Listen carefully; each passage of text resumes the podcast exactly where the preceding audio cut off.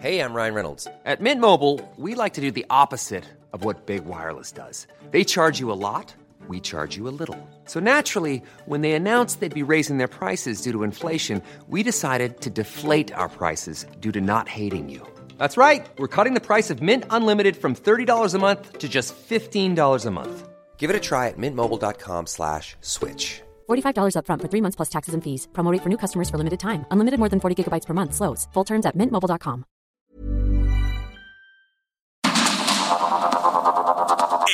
Media Group presenta Sergio Sarmiento y Lupita Juárez. Información veraz y oportuna con un toque personal y humano. Por el Heraldo Radio, donde la H suena y ahora también se escucha.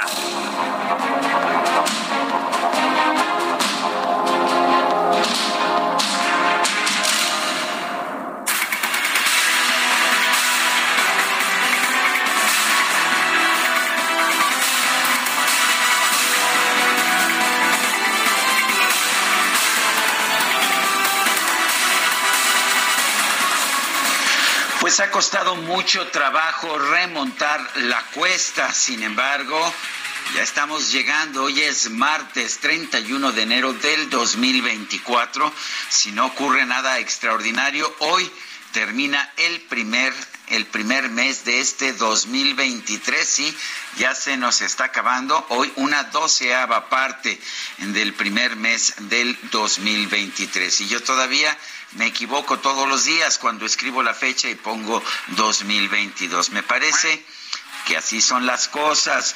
Yo soy Sergio Sarmiento y quiero darle a usted la más cordial bienvenida a El Heraldo Radio. Lo invito a quedarse con nosotros. ¿Por qué? Porque hay que estar bien informados, pero también porque aquí siempre hacemos un esfuerzo por darle el lado amable de la noticia y tratamos de hacer un programa muy divertido. Y cómo no, si mi compañera es extraordinaria, Guadalupe Juárez, buenos días. Mi querido Sergio, ¿cómo te va? Qué gusto saludarte. Muy buenos días, bienvenidos a la información, amigos. Qué bueno que empiezan esta jornada con nosotros, bien enterados de lo que sucede en México y el resto del mundo. Pues sí, ya muy contentos de cerrar este mes, el primero de este 2023. Pero nosotros, mi querido Sergio, ya sabes que vamos un paso adelante y ya aquí ya tenemos los tamales. Vamos a empezar ya con este tema y pues hay, hay de todo un poco, ¿eh? De cajeta. Ya, ya te los adelantaste. De piña. Sí, no, hombre, aquí ya estamos, ya sabes que nosotros, nosotros eh, sí, sí vamos un pasito, un pasito más allá. Mientras no me des la guajolota. Eh, esa no, esa, fíjate que a mí esa no me gusta. Yo sé que, no. sí, yo sé que mucha gente le fascina y no sé qué tanto más le ponen, hasta chilaquiles, pero yo de plano prefiero los tamales solitos, ¿eh?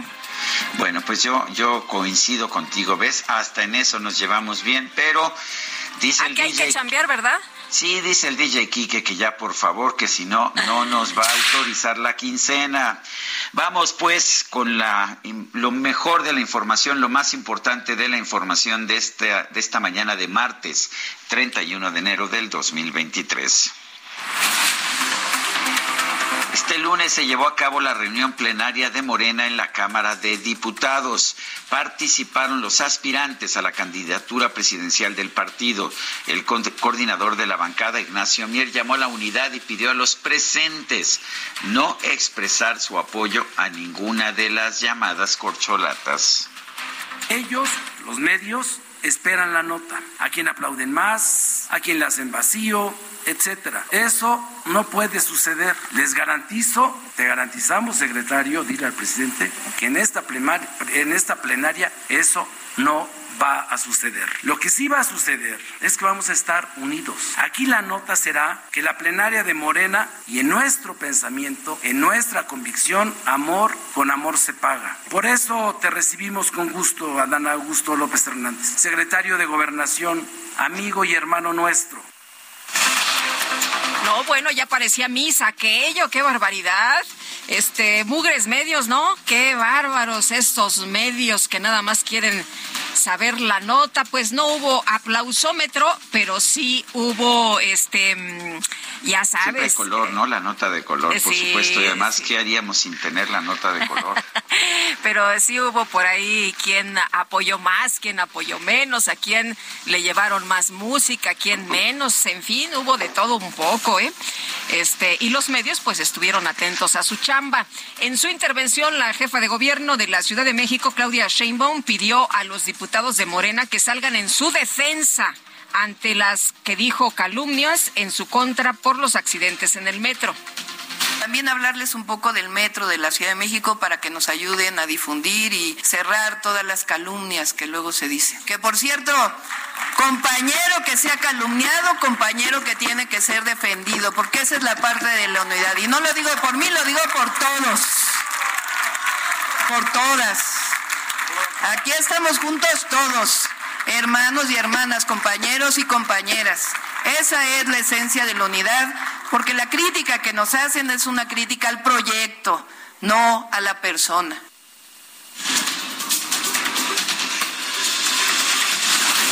Bueno, pues ahí está la posición de Claudia Sheinbaum, el canciller Marcelo Ebrard habló sobre las estrategias de política exterior del gobierno federal. A su llegado a San Lázaro fue recibido con mariachis a pesar del llamado a la unidad por parte de Ignacio Mier.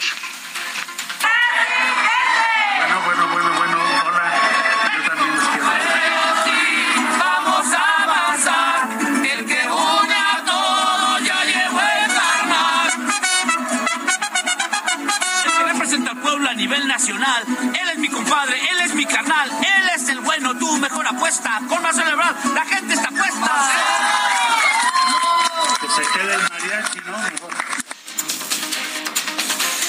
Bueno, pues ¿qué les parece? Así recibieron a Marcelo Ebrard, o más bien lo despidieron, ¿no? Que no lo dejaban salir. Y bueno, Mier decía, no hay que estar con unos o con otros, que se vea que todos eh, estamos unidos, que todos apoyamos a todos, aunque pues de Adán Augusto dijo que estaba muy a gusto con él. Pero bueno, el secretario de Gobernación, Adán Augusto López, llamó a los legisladores de Morena a que dediquen este año a hacer mucha política en el territorio para dar a conocer los avances del gobierno del presidente López Obrador pues el presidente de la República cree que es el momento de ustedes, de que sean ustedes los que vayan a la vanguardia de la cuarta transformación, que este año lo dediquen a hacer mucha política, también política en el territorio, aunque aquí hay medios de comunicación y después me van a querer acusar de otras cosas, yo sí creo que es hora de ir abajo a consolidar lo que ustedes hacen aquí en la Cámara tiene que verse reflejado también en sus espacios, en su territorio. Otra vez los medios son el villano, ¿verdad? Pues sí, ya escuchaste cómo lo dijo. Bueno, el coordinador de Morena en el Senado, Ricardo Monreal, sí lo invitaron y habló sobre su trabajo legislativo, reiteró su rechazo a que la contienda interna se defina con una encuesta realizada por la dirigencia del partido. Yo dije que preferiría la elección primaria, siempre me he inclinado, no es la primera vez que lo afirmo, siempre lo he hecho y no es ninguna herejía política pensar en una elección primaria. Lo que yo siempre afirmé es que yo no estoy de acuerdo en que sea el partido el que la haga. Incluso las encuestas podrían hacerla entes ajenos al partido, imparciales, profesionales, en donde se establecieran tres tres encuestas principales y dos encuestas. Espejo, que eso no tendría ningún problema porque se haga. Pero yo prefiero la elección primaria. Vamos a ver qué pasa en los próximos meses. Por su parte, el diputado del PT, Gerardo Fernández Noroña, aseguró que va a respetar los resultados de las encuestas, pero advirtió que él va a ser el ganador de la candidatura presidencial. Yo los respeto a todos. Yo voy a respetar el resultado. Yo voy a hacer lo que la gente decida si yo gano la candidatura y nadie que venga aquí les va a decir que la va a perder, yo no seré la excepción, pero les voy a ganar. Miren, yo les digo, se burlan de mí. Dicen, me andaban malmodeando. Dicen, ay, sí, Noroña piensa que de carpita en carpita va a ganar. Y yo les digo, de carpita en carpita me los voy a... Porque yo ando yendo abajo, a los ejidos, a los pueblos, a las comunidades, a los barrios, a las colonias, a las universidades. Bueno, y por otro lado, Mario Delgado, líder nacional de Morena, aseguró que la traición, así dijo, la traición del ex subsecretario de Seguridad Pública, Ricardo Mejía, podría costarle a su partido la elección por el gobierno de Coahuila. Esta división que provocó el Partido del Trabajo, partir de una traición, por cierto, directamente al presidente de la República, un exfuncionario, pues puede costarnos la gobernatura en Coahuila. Entonces, el llamado va a ser más fuerte a todos los militantes que no se dejen engañar, que no apoyen una candidatura que tiene como objetivo que el PRI se mantenga gobernando Coahuila. Bueno, y no se quedó callado, ¿eh? Ricardo Mejía escribió en su cuenta de Twitter que Mario era el traidor que vendió candidaturas y colocó a sus empresas para cobrar moches y además que salió corriendo de Coahuila para no dar la cara. Bueno, el coordinador de Morena en San Lázaro, Ignacio Mier, anunció la incorporación a su bancada del diputado Justino Arriaga, quien formaba parte del grupo parlamentario del PAN. Y a su vez el senador de Morena, Eduardo Ramírez, aseguró que el próximo jueves la Cámara Alta va a aprobar el llamado Plan B en materia electoral durante la segunda jornada del periodo ordinario de sesiones. En un encuentro con estudiantes de la Universidad de Monterrey, el consejero presidente del INE, Lorenzo Córdoba, advirtió que con el llamado Plan B crece el riesgo de que se anulen las elecciones presidenciales del 2024. Un grupo de políticos, empresarios, académicos y activistas anunció el lanzamiento del movimiento colectivo por México. El objetivo es frenar la instauración de un régimen unipersonal, la ingobernabilidad y la polarización. En el evento, el exrector de la UNAM, José Narro, aseguró que México necesita con urgencia reformas en salud y educación. Advirtió que nuestro país no merece estar en el fondo de las calificaciones internacionales pensar en grande y trabajar en unidad por causas superiores. Seamos generosos con la patria, pensemos en el porvenir de nuestros hijos, de los suyos y sus descendientes. Sembremos hoy para que mañana ellos cosechen. Ignoremos las disputas transitorias y respondamos con una convocatoria a la unidad y al trabajo. Por su parte, el ministro en retiro, Diego Valadez, consideró que en México se está acelerando el deterioro institucional y social, mientras que la ética pública está en crisis. El deterioro institucional y social de México se acelera. La ética pública está en crisis. La incertidumbre impera. El déficit de gobernabilidad aumenta. Los mexicanos padecemos arbitrariedad en el ejercicio del poder, discrecionalidad en la aplicación de los recursos públicos. El gobernador de Tamaulipas, Américo Villarreal, informó que el próximo viernes el presidente López Obrador va a visitar Ciudad Victoria para revisar temas como los bancos del bienestar y el programa de cobertura universal para personas con discapacidad. Las autoridades de Guanajuato informaron que la noche de este lunes se registraron ataques armados, incendios en tiendas de conveniencia, quema de vehículos y bloqueos carreteros en los municipios en Celaya, Comonfort y Juventino Rosas, donde hay una disputa entre el cártel Jalisco Nueva Generación y el cártel de Santa Rosa de Lima. El Departamento del Tesoro de los Estados Unidos anunció sanciones contra José Ángel Rivera Zazueta, alias El Flaco, identificado como uno de los principales lugartenientes del cártel de Sinaloa para el tráfico de precursores químicos. Como parte del juicio del exsecretario de Seguridad Pública, Genaro García Luna, en los Estados Unidos, este lunes testificó Oscar Nava Valencia, alias El Lobo, ex líder del cártel del Milenio. Él aseguró que pagó más de 10 millones de dólares a García Luna a cambio de protección e información. Se ve que la protección no fue suficientemente buena. Oscar Nava fue detenido cuando García Luna era secretario de Seguridad. Y una juez federal giró una nueva orden de aprehensión en contra del exsecretario de Seguridad Pública Federal, Genaro García Luna, por presunto enriquecimiento ilícito por 27 millones de pesos. La ministra presidenta de la Suprema Corte de Justicia, Norma Piña Hernández, pidió a los jueces y magistrados federales cumplir con su encomienda constitucional sin tomar en cuenta obstáculos internos o externos.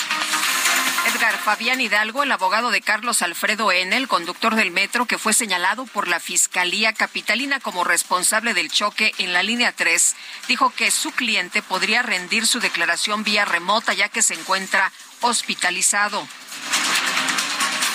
César Hernández, padre de Yaretsi, la joven que murió en, su, en, el choque de la línea 3 del metro, expresó su rechazo a los resultados del peritaje que ha aportado la Fiscalía Capitalina. Denunció que la justicia que le prometieron solo se quedó en un discurso.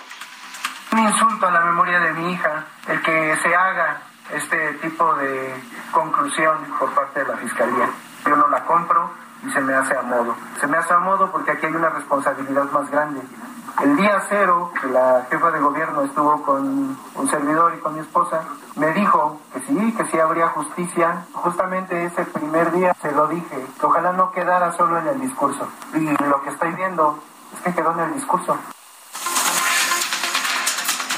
La jefa de gobierno, Claudia Sheinbaum, evitó dar una fecha para la reapertura del tramo cerrado de la línea 1 del metro. Sin embargo, aseguró que los trabajos de rehabilitación avanzan según lo programado.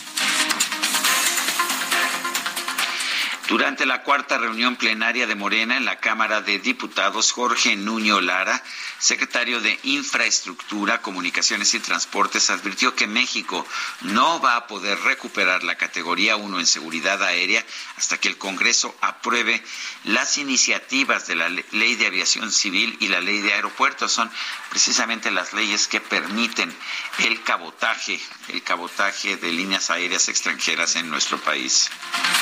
Bueno, la gobernadora eh, Maru Campos dice esta mañana que desde las 5 el control de los centros de reinserción social pasó de la Fiscalía General del Estado a la Secretaría de Seguridad Pública, iniciando en el Cerezo 3 de Ciudad Juárez. Esto no se trata de un traslado, sino de tomar el mando de los cerezos para obtener un mejor control y ofrecer mayor seguridad a las y los chihuahuenses.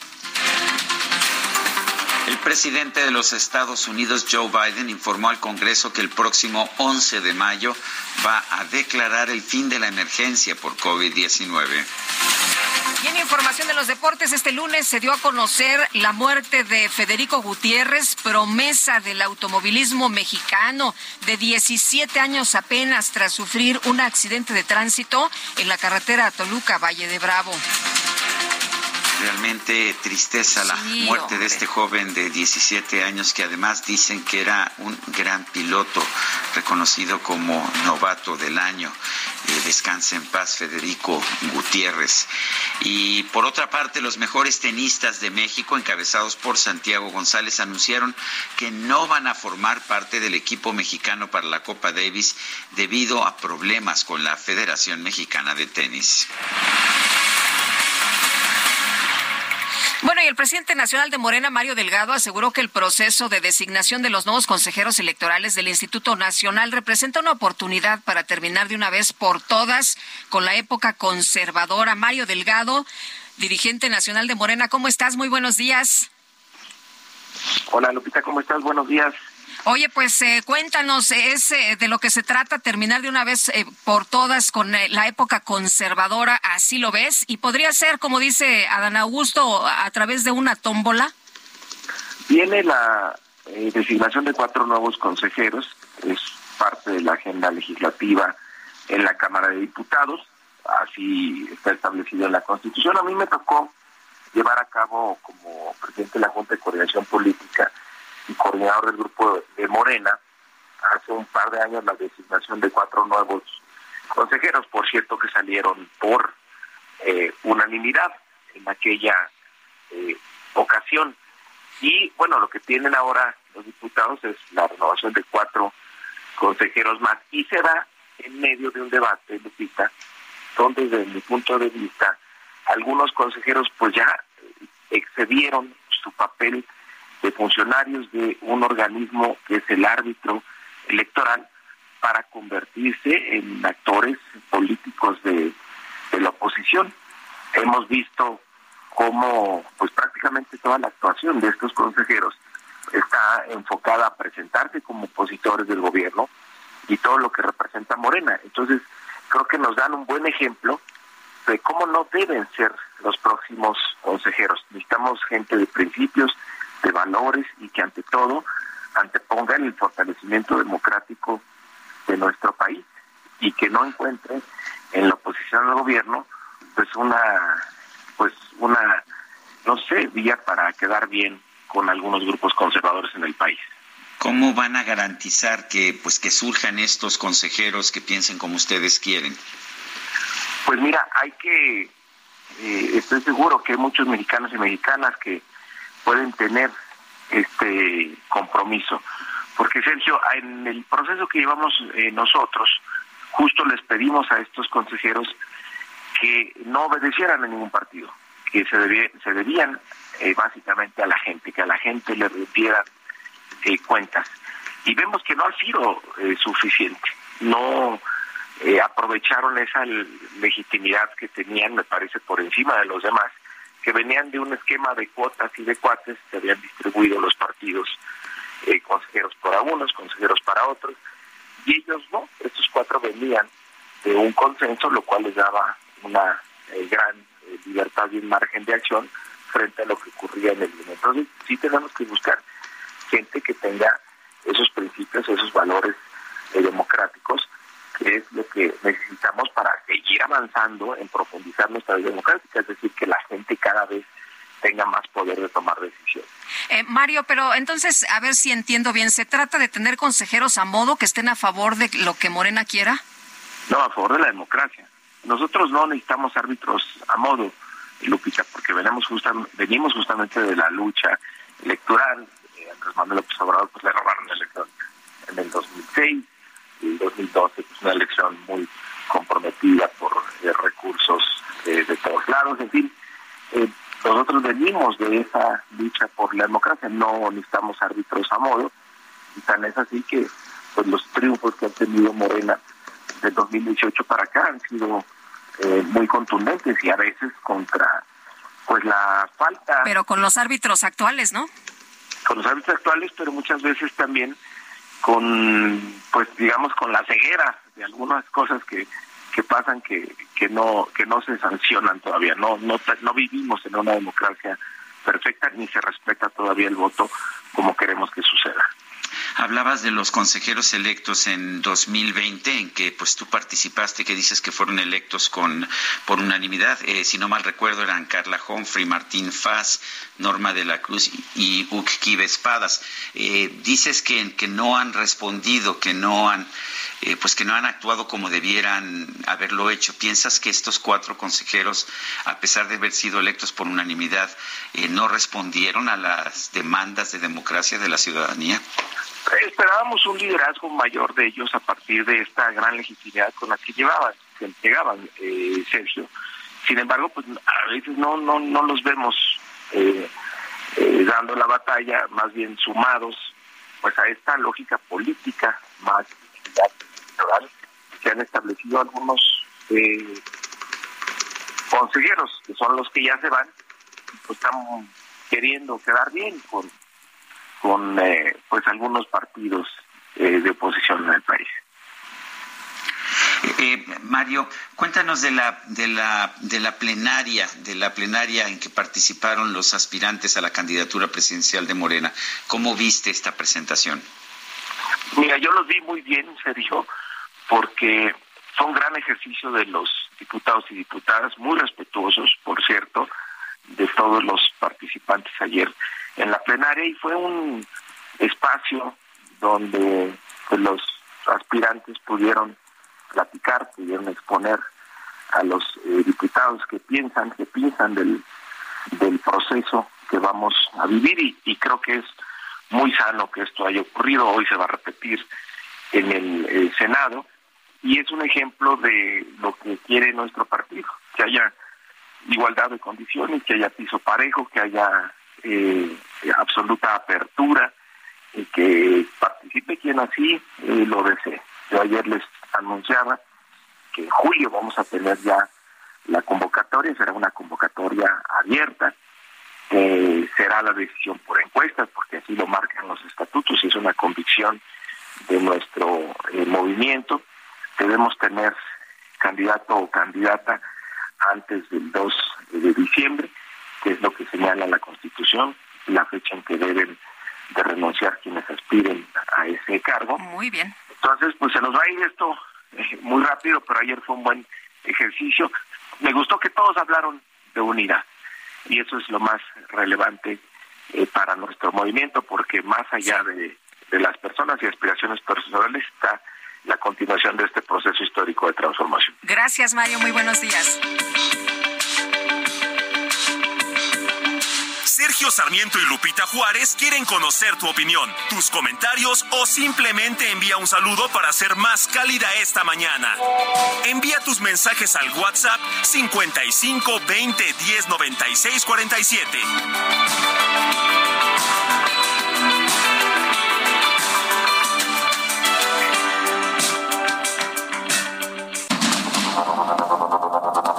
Continuamos con Sergio Sarmiento y Lupita Juárez por el Heraldo Radio.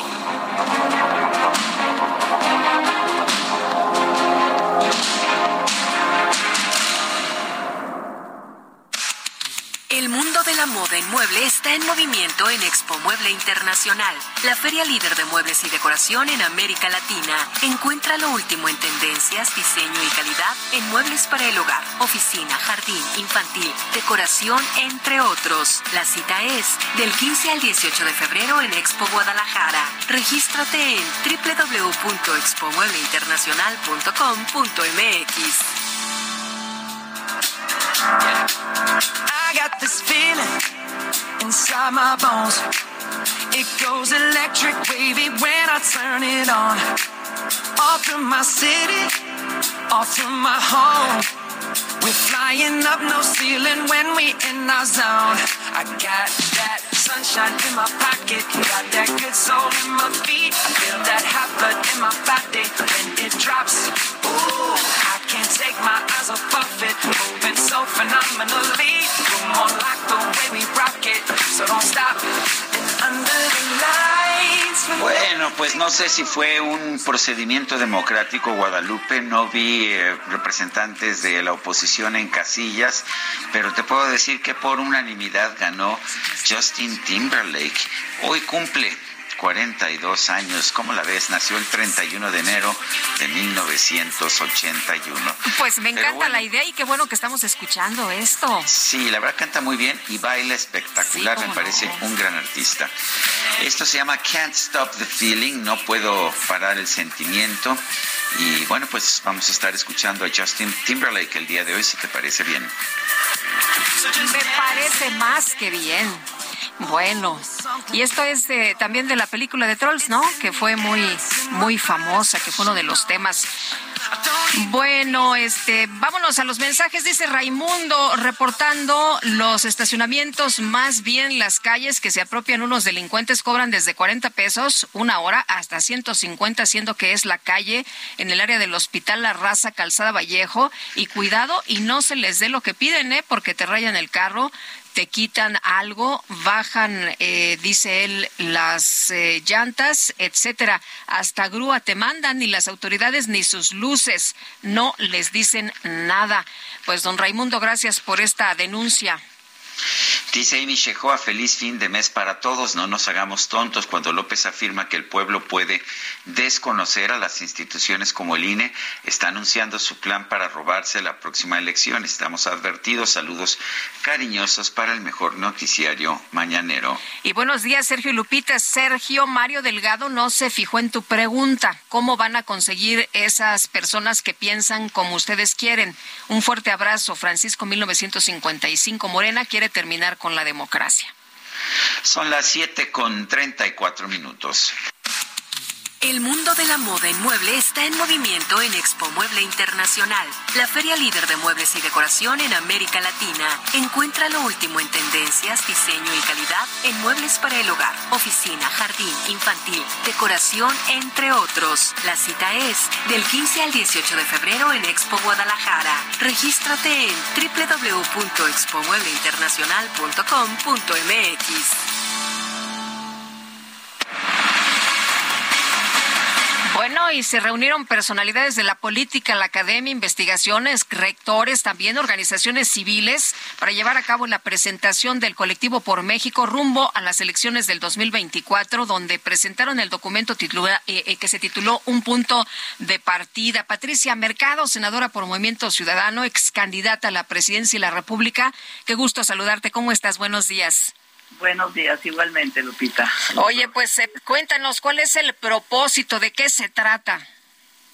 Pues mira, el, el propósito es tratar, a veces eh, no se logra, pero tratar de que este espacio sea un espacio de articulación de agendas. Es decir, de verdad, esto que luego se vuelve un lugar común de primero el proyecto y después el, las personas, en realidad la polarización que estamos viviendo, pues eso también una digamos una eh, una confrontación entre posibles candidaturas de un bando de otro eh, o de una alianza y otra alianza. Y, y aquí la idea es todos los participantes participamos de manera individual somos personas que de alguna manera pues le hemos servido a México a veces con, con siendo responsables de, los, eh, digamos, de errores, ¿no? Y de malas políticas, eh, a veces con mucha, digamos, con mucha capacidad de cambio y de transformación.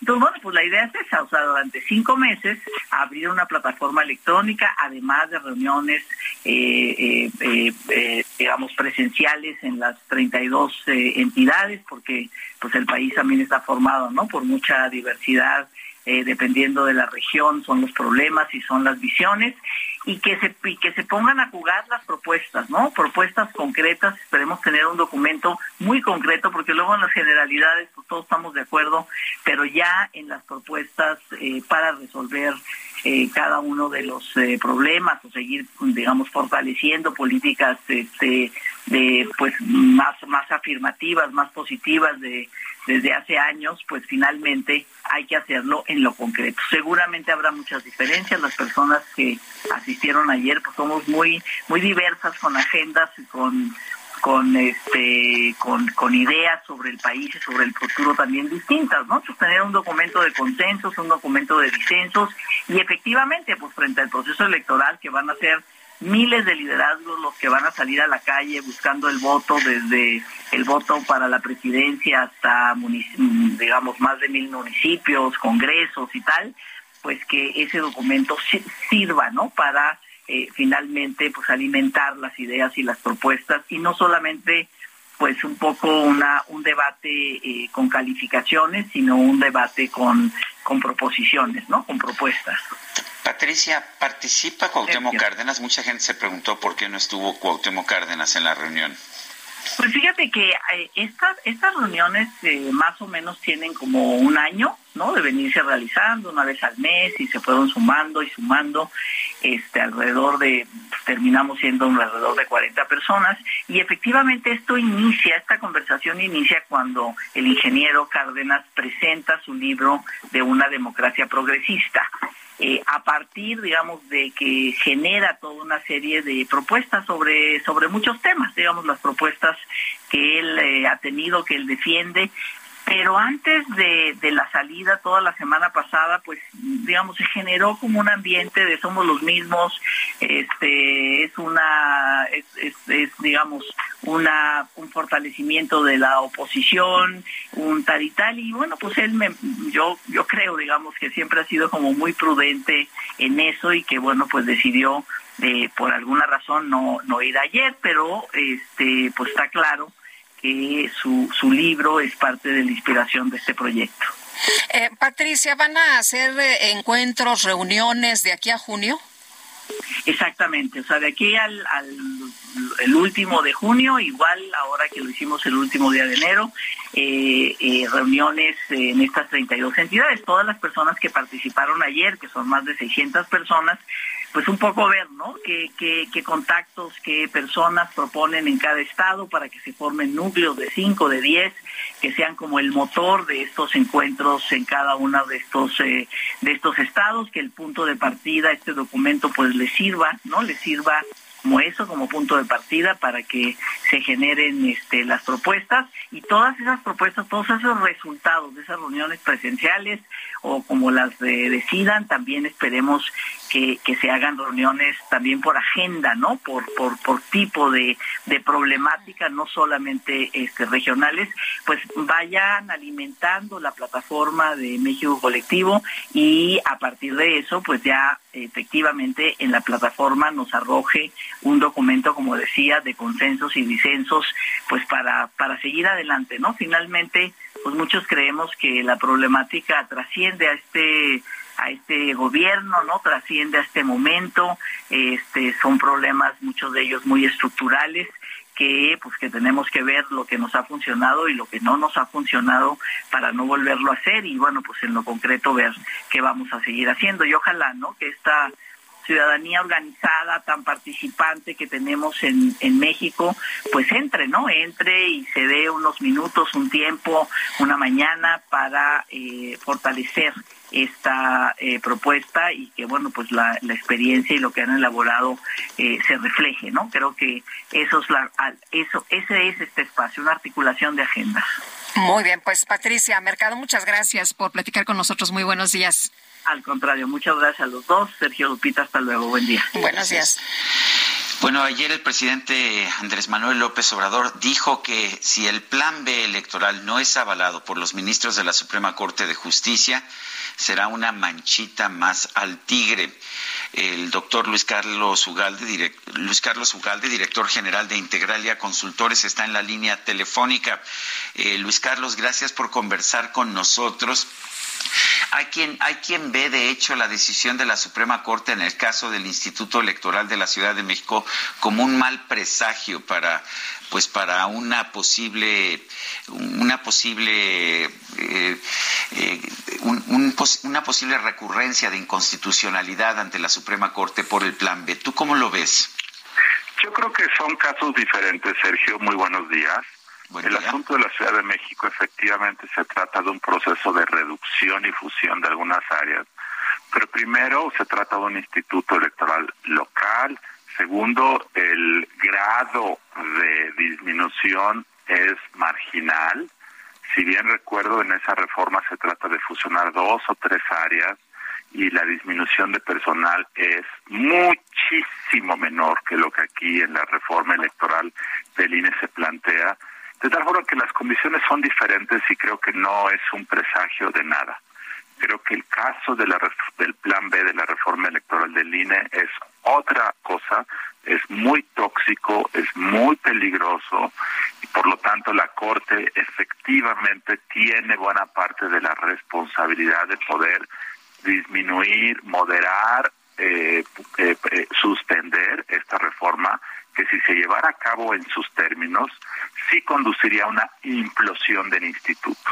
Es decir, el proceso de reforma es tan, tan, tan rápido y tan profundo que el INE no podría cumplir con ese mandato sin entrar en un proceso interno de alta tensión, de una enorme conflictividad interna laboral, de una incapacidad para poder llevar a cabo esto en medio de la elección de Coahuila y del Estado de México y días semanas antes de que inicie la elección, el proceso electoral del 2024. Eh, Luis Carlos, nos han dicho que no pasa nada si se reducen las juntas, que no pasa nada si hay menos personal, que no pasa nada y que al contrario todo va a resultar mejor y más positivo. Mira, Lupita, eh, sí hay un espacio de reducción y de ahorro en el INE, por supuesto, como en cualquier organización pero lo que se plantea es una eh, reducción con machete. Si tú reduces y eliminas a las juntas distritales del INE, que son como los brazos operativos del instituto en 300 localidades del país que son los que operan, porque las eliminas de facto. Dejas una persona como responsable, cuando hoy tienen una estructura regional que efectivamente se puede reducir, pero eliminarla es, es cortarse los pies y, los, y las manos para poder organizar elecciones. Y segundo, lo que hacen a nivel de las oficinas centrales, pero en particular un tema que se ha hablado poco. Básicamente eh, vulneran la estructura eh, ejecutiva del instituto. Hoy el presidente del INE y yo tuve el privilegio de ser presidente del IFE hace 15 años y entiendo lo que significa que el Consejo General te dé un mandato y que tú como presidente estás obligado a cumplir los mandatos que te dan los consejeros y los partidos. Si tú dejas de tener como presidente del INE una estructura ejecutiva para llevar a cabo esos mandatos, para operar, para llevar a la práctica, para diseñar, para eh, cumplir, que es lo que hace esta reforma, elimina la Junta Ejecutiva del INE, la capacidad del instituto para poder funcionar con alta eficacia como hoy desaparece. Y básicamente lo que la reforma hace es que dice que se va a crear una comisión de administración donde van a estar consejeros, partidos, el contralor del INE que lo nombra la Cámara de Diputados. Eso va a ser un desastre en términos de gobierno corporativo, de una eficacia. Entonces sí es una cosa muy tóxica que, reitero, sí hay espacio para ahorrar, pero no de esta manera. Eh, Luis Carlos, ¿cómo ves el proceso de selección de los nuevos consejeros del INE? Va a tener eh, lugar en los próximos meses. El propio Mario Delgado nos decía, el presidente de Morena nos decía hace unos momentos, pues que va a buscar eh, cómo tener consejeros que, que representen el punto de vista de, su partido y el secretario de Gobernación ha dicho que pues quizás la mejor forma de lograr esto es a través de la insaculación, pero ¿qué, qué opinas tú? Opino que la elección de los consejeros debería ser una oportunidad para bajarle el tono de ataques al INE. Si Morena va a participar y va a palomear y va a estar ahí, pues debería de ser una oportunidad. Hace cuatro, hace en 2020, por cierto, Sergio, eh, el Morena participó y votó a favor de cuatro consejeros que están ahí en el INE. Y a pesar de eso, sigue atacando al INE ya participó en el nombramiento de cuatro, es como López Obrador, participa en el nombramiento de ministros de la Corte, los propone y luego reniega de ellos. ¿Por qué? Porque la concepción es que tienen que responder a lo que tú digas y no es la naturaleza del trabajo. Ahora viene la elección de otros cuatro, es decir, de los once que hay, ya habrá Morena participado en la elección de ocho, la mayoría. Debería eso de ser una oportunidad para bajarle al tono de ataque. Pero el gran riesgo es que efectivamente Morena, como muchas veces en el pasado lo hizo el PRI y el PAN, pero Morena creo que tiene una concepción de que tiene que haber una militancia activa para que tengan un cargo de esta naturaleza. El gran problema es que quieran nombrar a personas sin los méritos, sin la experiencia y con una fe en el movimiento de transformación. Ese es el riesgo se vale que algún consejero tenga una concepción mucho más popular de la democracia como López Obrador, por, supuesto, pero tienen que cumplir la ley, tienen que tener experiencia. Ese es el único tema. Si eso ocurriese, pues creo que va a ser una oportunidad. Ahora, respecto a lo que ha dicho el secretario de Gobernación, a mí me gusta la idea de que sea por insaculación. Una vez que ya llevaste a cabo todo el proceso de recibir convocatorias, elaborarles un examen, hacerles una entrevista. El comité de expertos que tiene que hacer esto eh, selecciona a los mejor punteados en cuatro quintetas. Si una vez que ha sido eso tú sorteas de cada quinteta, pues me parece que no es mala idea. A mí en lo personal me parece que puede ser algo bueno siempre y cuando cada quinteta tenga gente con los méritos mínimos para desempeñar el cargo. Eh, o sea, no está mal una tómbola, no está mal una tómbola, sacarlos de, la tómbola. Bueno, así establece la ley, no es una invención de esta Gobernación. La ley dice que si no te pones de acuerdo entre los partidos, se tiene que sortear. Entre cada quinteta tú tomas a los cinco que están en cada quinteta, que supuestamente son los mejores, y sorteas a uno de cada quinteta y así los eliges. Ya está como una posibilidad en caso de que no se pongan de acuerdo. Ahora que si eso acaba ocurriendo, pues a mí no me parece que sea algo malo, está en la ley de cualquier forma. Bueno, pues yo quiero agradecerte, Luis Carlos Ugalde, director general de Integralia Consultores, expresidente del IFE, como lo decías tú eh, hace unos minutos. Gracias por conversar con nosotros. Muchas gracias. Buenos días. Buenos días. Y el secretario de Gobernación, Adán Augusto López, propuso a los diputados de Morena que la elección de cuatro integrantes del Consejo Nacional del Instituto Nacional Electoral, como se lo comentábamos, pues sea por insaculación y rechazó que haya ordenado destazar al INE. Eh, vamos con la información. Aquí platicamos hace unos días con motivo de la presentación de un libro que escribieron Lorenzo Córdoba, el presidente del INE, y también Ciro Murayama. Y Ciro Murayama declaraba que eh, justamente, pues, pues eh, esto había señalado el secretario de Gobernación, que había eh, pues instruido a los legisladores destazar al INE, dice Augusto, Adán Augusto López que no. Jorge Almaquio, cuéntanos, ¿qué tal? Buenos días.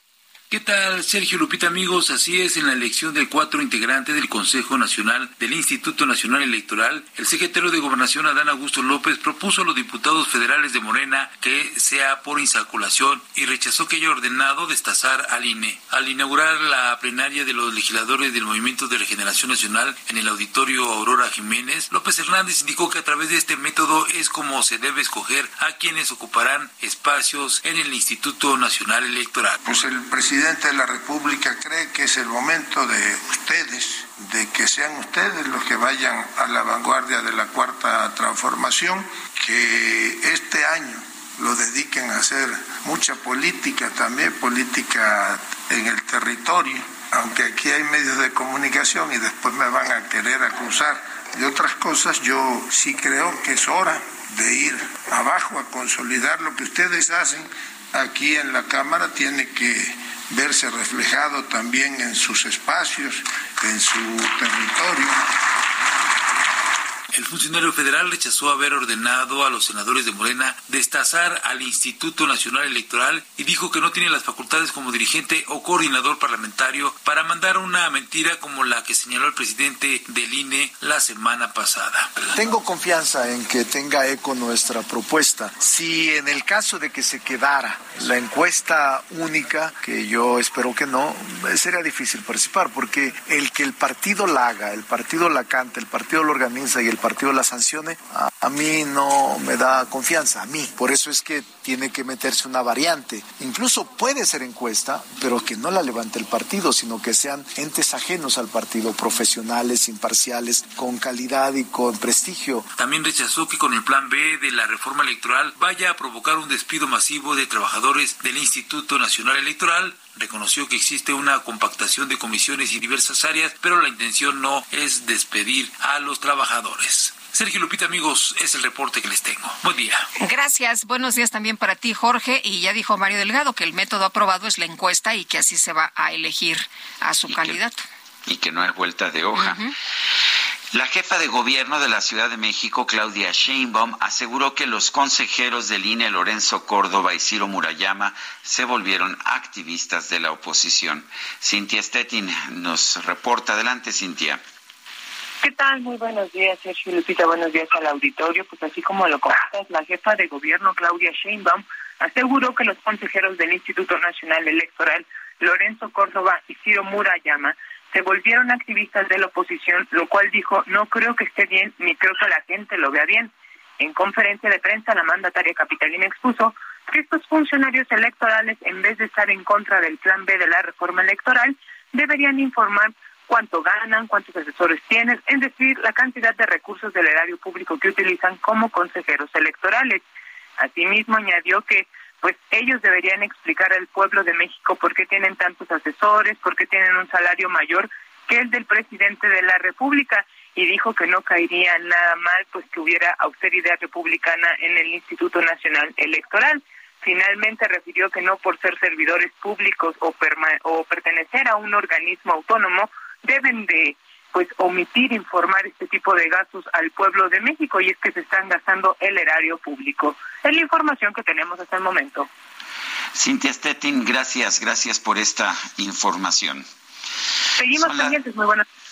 Son las 7 de la mañana con 54 minutos. El INEGI dio a conocer la estimación oportuna del Producto Interno Bruto trimestral. Ya tenemos una cifra de crecimiento para todo el 2022. Creció 3% la economía nacional. Sin embargo, en el último trimestre del año, el crecimiento trimestral fue de apenas 0.4%, lo cual señala una desaceleración de la economía. Pero eh, ya sabemos cuánto creció la economía en 2022, 3%. Estamos todavía por debajo del inicio del sexenio. Son las 7.54. Nuestro número para que nos mande mensajes de WhatsApp es el 55 2010 96 47. Vamos a una pausa y regresamos.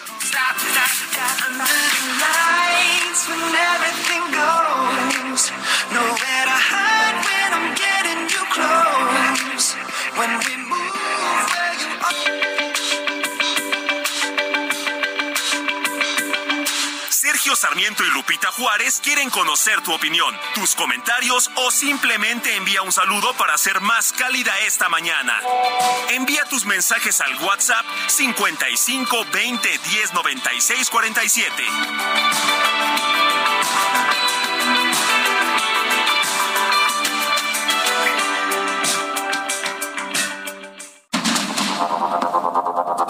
Continuamos con Sergio Sarmiento y Lupita Juárez por el Heraldo Radio.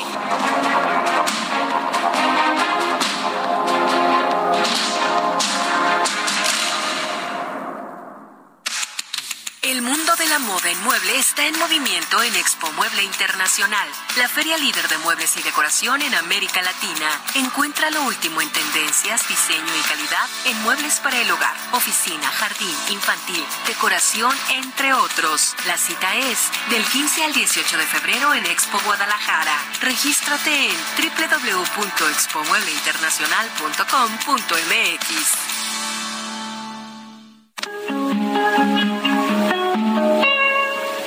Roberto Chavero, conocido como Atahualpa Yupanqui, nació en José de la Peña, al norte de la provincia de Buenos Aires, Argentina, el 31 de enero de 1908. Fue un cantautor, guitarrista, poeta y escritor argentino y realizó sus primeros estudios musicales con el padre Rosáenz. Desde los seis años aprendió a tocar guitarra con Bautista Almirón. A causa de su afiliación al Partido Comunista, que duró hasta 1952, su obra sufrió la censura durante la presidencia de Juan Domingo Perón. Fue detenido y encarcelado varias veces. Va saliendo campo afuera lo mejor del sentimiento. Atahualpa se fue a Europa en 1949 y en 1950 Edith Piaf lo invitó a actuar en París.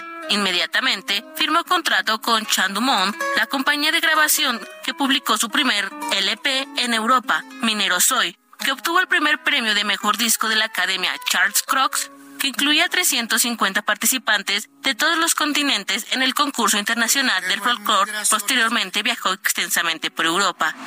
En 1986, Francia lo condecoró como el Caballero de la Orden de las Artes y las Letras. En 1987 volvió a su país para recibir el homenaje de la Universidad de Tucumán. Yo no tengo en qué pensar, tenía, pero hace ahora ya no pienso más.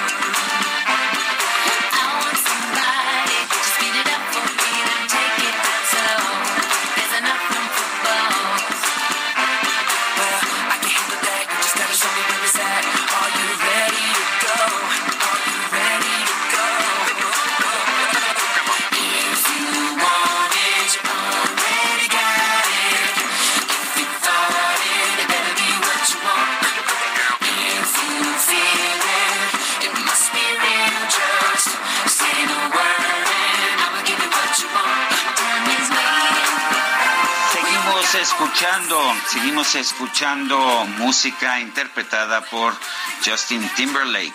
Esto se llama Four Minutes, cuatro minutos, y, y junto a, a, Timberlake están cantando, participan Madonna y Timbaland. ¿Esto es real? Efectivamente, es real y les quedó padrísima. Bueno, Mauro Morales Flores dice buenos días. Me avisan cuando termine su hora de morena para regresar con ustedes. ¿Qué? Eso, mero. Dice otra persona, ¿quién sabe a qué santo le ruegan los de la 4T, ya que tenemos el peor presidente en varios sexenios y aún así van adelante en las encuestas? Ni modo, dicen que el que por su gusto es buey hasta la, hasta la coyunta lame. Saludos atentamente, Jorge Vázquez. Y otra persona nos dice, buenas, buenas, eh, eh, buenas tardes, solicito de favor por medio de su noticiario hacerle saber al director del IMSS, Robledo, la negligencia en la que opera la subdelegación 4 Guerrero. El día 17 de octubre de 2022 solicité mi baja de la modalidad 40, esto porque ya requiero hacer mi trámite de pensión por cesantía. El caso es que al día de hoy, por absurdo que parezca, es un trámite muy sencillo. Llevo más de tres meses y no me dan de baja. La solicitud eh, tiene el siguiente registro, bueno, nos manda que es un dato personal importante, no lo voy a dar al, al aire, nos manda algunos eh, datos, algunos eh, números. Agradezco de antemano y espero si atiendan mi solicitud. Gracias, Raúl Ramírez Gutiérrez de la Ciudad de México. ¿Cómo es esto posible si ya tenemos un IMSS como el de Dinamarca? Pues eso es lo que, lo que nos dicen, ¿verdad? Son las 8 de la mañana con cinco minutos. El pronóstico del tiempo con Sergio Sarmiento y Lupita Juárez.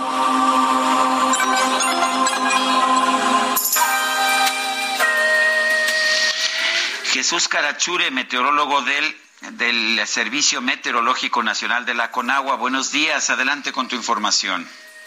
Hola Lupita, hola Sergio, buenos días. Buenos Muy buenos días a la auditorio que nos escucha. Eh, pues mira, este día, día martes, eh, último día de enero, tenemos condiciones importantes en todo lo que es el, la parte norte de México. Eh, estamos afectados por dos sistemas eh, frontales, eh, el sistema frontal número 28, que está extendido sobre la parte norte y noreste de, de México, y el sistema frontal número 29, que eh, se combina con lo que es la quinta tormenta invernal de la temporada eh, que se extiende sobre el noroeste de México. Eh, estos dos eh, sistemas generan, como comentaba, eh, condiciones importantes para, para las próximas horas, potencial de lluvias muy fuertes en Chihuahua y Durango, lluvias fuertes en Baja California Sur, Sinaloa y Coahuila, así como chubascos en Baja California, Sonora, Nuevo León y Tamaulipas. Algunas lluvias aisladas se esperan para lo que es Zacatecas, San Luis Potosí, Puebla, Veracruz, Oaxaca, Chiapas, Tabasco, Campeche, Yucatán y Quintana Roo, realmente muy poco significativas, pero sí, eh, como vemos la parte norte de México, eh, las condiciones más importantes durante las próximas horas. Asimismo, también se espera eh, hay condiciones para la posible caída de nieve o aguanieve en sierras de los estados de Baja California, Sonora, Chihuahua, Coahuila, Durango y Sinaloa. Como podemos ver, pues este, estos 12 sistemas eh, frontales, sobre todo el número 29 que se combina con la quinta eh, tormenta invernal de la temporada, eh, generan condiciones todavía invernales bastante severas en la parte noroeste del territorio eh, nacional. También esperamos algunas rachas de viento de 60 a 70 kilómetros por hora con tolvaneras en Chihuahua y Durango. Eh, y bueno, por otra parte, pues continuarán las temperaturas bajas todavía durante esta noche y la madrugada de mañana miércoles en zonas montañosas del norte y centro del territorio nacional. Aquí la Ciudad de México, pues igual, como ya es la constante de, los últimos días o de las últimas eh, semanas, se prevé ambiente estable, no solo aquí en la Ciudad de México, sino en la mayor parte del territorio nacional, sobre todo en el occidente, centro y sur de México, eh, ambiente estable, cielo despejado la mayor parte del día y pues ninguna condición de lluvia, ¿no? Este es, pues son las condiciones que esperan para las próximas 24 horas. Este es mi reporte desde el Servicio Meteorológico Nacional. Regresamos al estudio. Jesús Carachure, gracias. Fuerte abrazo. Igualmente un saludo a todos, que tengan un buen día. Gracias, igualmente. Y el presidente López Obrador fue cuestionado esta mañana sobre la participación de Cuauhtémoc Cárdenas en México Colectivo y si lo considera un adversario. Vamos a escuchar parte de lo que respondió. En política sí, sí él asume una postura de este tipo. Lo estimo mucho, lo respeto, lo considero precursor de este movimiento, pero estamos viviendo en un momento de definiciones. Y esta ancheta está muy angosta, no hay para dónde hacerse. Es estar con el pueblo o con la oligarquía. No hay más, no hay justo medio. Decía Melchor Ocampo que los moderados no eran más que conservadores más despiertos.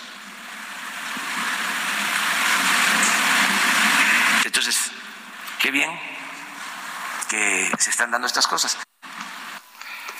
Bueno, pues ahí parte de lo que dice el presidente Andrés Manuel López Obrador y reitera lo que ha señalado desde un primer momento. Te acordarás, Sergio, aquellas declaraciones prácticamente de estás conmigo o estás contra mí. Lo que dice ahora, que lo matiza un poco, es, es eh, estar con el pueblo o con la oligarquía, o sea, con la, la, transformación, con el proyecto del presidente, o entonces pues ya estás con la oligarquía. Dice el presidente López Obrador que no hay justo medio, o sea, que no existe esto de, de estar en, en medio o, y que es momento de definiciones, ¿no? O estás con él o en contra de él. Pues uh, inquietante, ¿no? Eh, realmente a mí me parece que la posición del ingeniero Cuauhtémoc Cárdenas ha sido siempre una de las posiciones más racionales, más sensatas, más importantes de una izquierda con conciencia, con conciencia humana. Y pues uh, quizás no me sorprenda mucho que el presidente López Obrador lo rechace de esta manera en este momento. Son las ocho de la mañana con diez minutos. Eh, tenemos aquí, eh, tenemos con nosotros eh, tenemos con nosotros a Rebeca Flores, vocera de Sileo. Está aquí con nosotros en la cabina del Heraldo Radio. Y Rebeca Flores, en primer lugar, eh, Sileo, escuchamos la palabra, sí, leo. Por supuesto que sí leo, me gusta leer, pero ¿qué es Sileo, este esfuerzo que, que estás impulsando? Claro que sí, Sergio. Pues muchas gracias, muchísimas gracias, Lupita, también por la invitación. Y bueno, mira, nuestro programa se encarga de impartir una serie de técnicas de aprendizaje que tiene como objetivo el lograr desarrollar habilidades que permitan al ser humano tener un mejor desempeño en sus actividades diarias. Por ejemplo, que tengas una mayor concentración, comprensión, retención, asimilación, mejora tu léxico, la gramática, perdón, ortografía, fluidez verbal de manera total. Y esto lo podamos lograr con una lectura eficiente. El 90% de nuestros conocimientos pues provienen de una lectura y por eso nace Sileo. Cuéntanos eh, cómo se puede aprender esta técnica. ¿Es difícil? ¿Es complicada? ¿Es, eh, ¿Te lleva mucho tiempo? Claro que sí, Lupita. Pues mira, es un sistema completamente sencillo. Normalmente, porque no logramos tener una lectura eficiente? Bueno, por falta de concentración, porque releemos la información, porque no estamos comprendiendo lo que estamos leyendo, simplemente porque nos cansa. Entonces, eliminamos estos malos hábitos con lo que es la técnica de Sileo, que es un sistema muy práctico, en tres plataformas. Primero, lo que es la lectura veloz. Aumentamos la velocidad de lectura, eso significa que podrás leer hasta 10 veces más rápido de lo normal un libro de 100 páginas en tan solo 10 minutos. Esto va adecuado obviamente a tu velocidad de acuerdo a actividades. Un aprendizaje acelerado, lo que hacemos de manera multisensorial, utilizando todos nuestros sentidos, es lúdico. Esto va a permitir que aprendas de 6 hasta 10 veces más rápido de lo normal. Esto nos va a ayudar también, Lupita, a aprender otros idiomas porque ya vamos a tener la agilidad de pensamiento y la gimnasia cerebral. Es decir, la base de la gimnasia cerebral es un conjunto de actividades y ejercicios coordinados y combinados que permiten obviamente la conexión del cuerpo con el cerebro, que proporcionan y aceleran el aprendizaje, la memoria, la concentración, la creatividad y obviamente pues obviamente mejora también lo que es la habilidad motriz y académicas.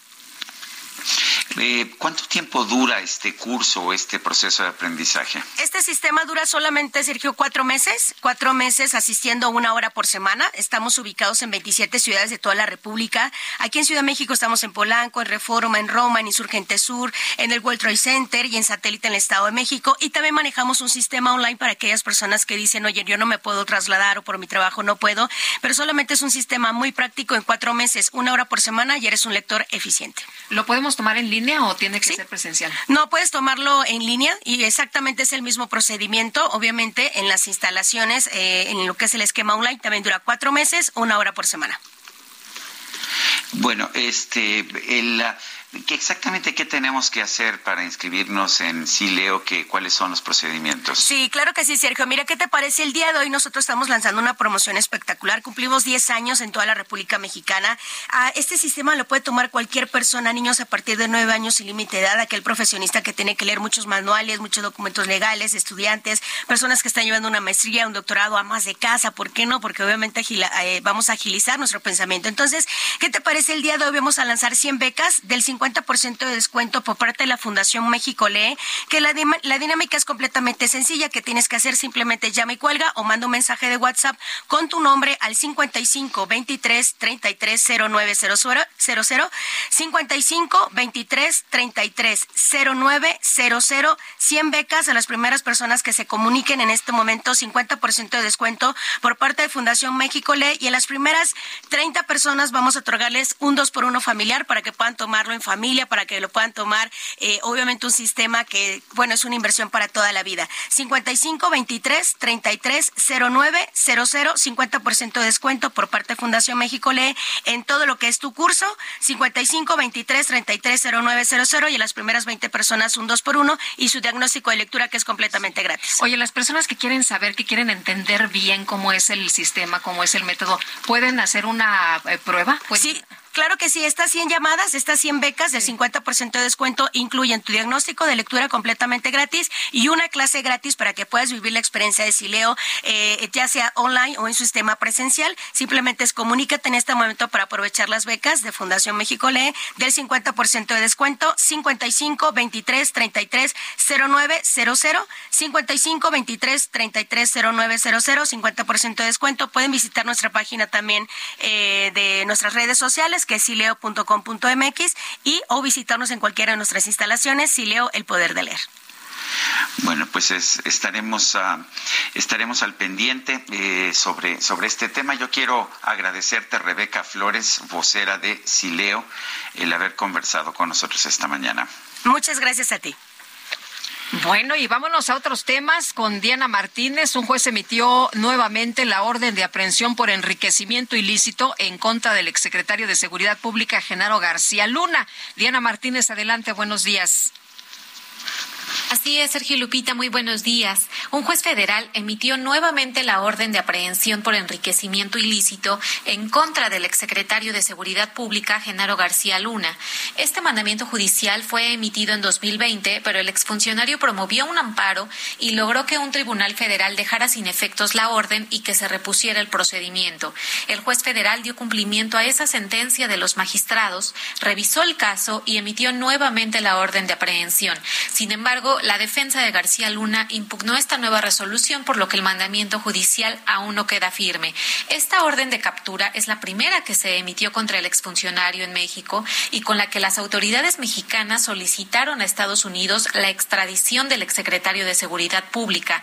La Fiscalía General de la República informó este domingo que García Luna tiene dos órdenes de aprehensión más, eh, una por el caso del operativo rápido y furioso y otra relacionada con concesiones a sobreprecio en penales federales. Hasta aquí mi reporte.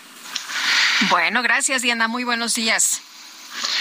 Son las ocho con diecisiete. Oscar Nava Valencia, alias El Lobo, afirmó que pagó 10 millones de dólares a Genaro García Luna cuando fue secretario de Seguridad. Eh, entregó este dinero, dice, a cambio de protección. Francisco Cruz es autor de García Luna, el Señor de la Muerte, y lo tenemos, ah, lo tenemos con nosotros. Francisco Cruz, cuéntanos, ¿cómo ves estas declaraciones de Oscar Nava Valencia, el Lobo? ¿Qué tal? Buenos días. Saludos. Muchas gracias por la invitación. Pues miren, la verdad es que las entregas de dinero y, la presencia física son muy fuertes porque ya son personas eh, que trataron directamente con Genaro García Luna. Pero eso es importante, pero para mí lo importante de ayer es que tienen un, seguimiento a, a, los señalamientos que hizo Sergio Villarreal Barragán y qué es lo que hace que construyan una historia los fiscales de Estados Unidos para el jurado que va a juzgar a, Genaro García Luna. Ayer, eh, la semana pasada habían deslizado que había nombres de, militares. Ayer deslizaron dos por lo menos, uno muerto, otro vivo, el general Guillermo Galván, Galván, secretario de la Defensa Nacional de Felipe Calderón, Mario Arturo Acosta Chaparro, en el que todos sabían, todo mundo sabía que era un narcotraficante, todo mundo sabía que era el mayor torturador de este país desde la Guerra Sucia, es el autor de los vuelos de la muerte, falta el nombre del general Francisco Humberto Quiroz Hermosillo, pero hay otros generales. Lo que, lo que deslizan es que lo que habían dado a entender que hay una mafia del generalato involucrada en el crimen organizado y que controlaba directamente el presidente Felipe Calderón y que sí hay evidencia con esto, por lo menos en, las declaraciones, en, testimonios, que van a llegar al, al, al presidente Felipe Francisco, ¿nos escuchas? Algo se, se, movió ahí. sí, se, cortó, se empezó a, esfumar la llamada y después ah, se cortó este, definitivamente. Eh, parece, ah, parece que es un problema con el Internet. Vamos a ver si ah, podemos... A ver, ahí ya, ya, ya lo tenemos. Francisco, ¿nos escuchas? Yo les escucho bien. Ay, qué bueno. Te perdimos un momento, sí. Bueno, y entonces, estos testimonios, ¿tú crees que estos eh, eh, donde se entrega dinero a Genaro García Luna, eh, sí son, eh, sí, sí, se pueden comprobar? Porque la primera, la primera vez que el grande habla de que se dio dinero a cambio de protección y de información, lo que dicen los abogados de García Luna es a ver dónde están las pruebas, dónde están los videos, dónde están bueno, recuerden, es que no, eh, la gente en México está tratando de que veamos un juicio como en México. Aquí están las, las acusaciones, aquí están las evidencias. Un juicio en Estados Unidos es diferente. Ya vendrá el tiempo de desahogo y descargo de pruebas o presentación de evidencia física para corroborar las acusaciones. ¿Cuáles son esas evidencias? Audios, videos, fotografías, conversaciones por WhatsApp, pero es un tiempo lo que están haciendo los fiscales es construir una historia. No van a juzgar a Genaro García Luna en México, lo están juzgando para que el jurado de allá, cuando tenga que deliberar, tenga un panorama del monstruo que se controlaba desde los pinos, que es lo que están haciendo los fiscales. Están presentando de a poquito y están construyendo una historia y tendrán que probarlo. Recuerden, el testimonio de, un testigo protegido en Estados Unidos pesa según la credibilidad que le construye el fiscal. Pero ese fiscal está obligado a aprobar las imputaciones y no tiene que hacerlo inmediato. Hay un tiempo. Lo importante es Oscar Nava Valencia conoce por dentro las entrañas. Recuerden, no es que era él, era él el lugarteniente de Ignacio Nacho Coronel, que, que era hasta su muerte era considerado el, sucesor del Chapo Guzmán y gente que trató directamente con ellos, que conoce cómo operaba la mafia de generales e, en Los Pinos. Así que eso es lo importante, que le están construyendo a ellos una historia. No, no, yo les decía, no importa si yo digo, porque lo he probado y tengo documentos, de, de que es un criminal Genaro García Luna desde los 11 años de edad y que a los 17 ya, ya era un criminal de altos vuelos. No importa eso, lo que importa es que ellos están construyendo una historia para hacerla creíble ante un ante los juzgados, perdón, los ah, el jurado popular, las 18 personas, 12 titulares, 6 suplentes que van a encargarse al final del juicio de deliberar para saber si este hombre es inocente o culpable. Eso es lo que cuenta, la historia que le construyan a ellos. Recuerden, su sistema funciona diferente y va a haber tiempo que presenten las pruebas. Si no las presentan, pues va a ser el gran fiasco para la fiscalía. Pero recuerden, eh, ayer, ayer el, abogado, la defensa de, Genaro García Luna reconoció que hay de 66 a 68 testigos. Entonces, es, es, el proceso, pero lo que importa es que están construyendo una historia que no vemos, que hay que verla desde afuera, y esa historia que vemos en las películas de Hollywood, eso está pasando. Están construyendo una historia para ellos, para encontrar lo culpable. Si va a ser culpable, eso no lo sabemos. Pero recuerden, e, e, ese jurado está recibiendo información por primera vez de un monstruo que se llama narcotráfico que envenena las calles de Nueva York, de Los Ángeles, de Chicago. Eso es lo que están viendo los jurados y están involucrando a más personas y eso lo deslizaron desde el primer día. Así que van a ir soltando nombres de personas que después ellos tienen que probar. Pues yo quiero agradecerte, Francisco Cruz, autor de García Luna, El Señor de la Muerte, por haber conversado con nosotros esta mañana. Nombre, se los agradezco como siempre. Gracias, buenos días. Bueno, pues ahí está. Hemos estado dándole seguimiento de manera de manera cotidiana. En la mañanera de hoy, de hecho, el presidente López Obrador presentó todo un reportaje un reportaje incluso con animaciones eh, sobre el caso en contra de Genaro García Luna. Ya ha señalado en distintas ocasiones que para él este caso es muy importante. Nuestro número para que nos mande mensajes de WhatsApp es el 55 2010 96 47. En Twitter puede usted seguirnos en la cuenta arroba Sergio y Lupita. Le recomiendo también seguir la cuenta del Heraldo de México, arroba Heraldo de México. Vamos a una pausa y regresamos.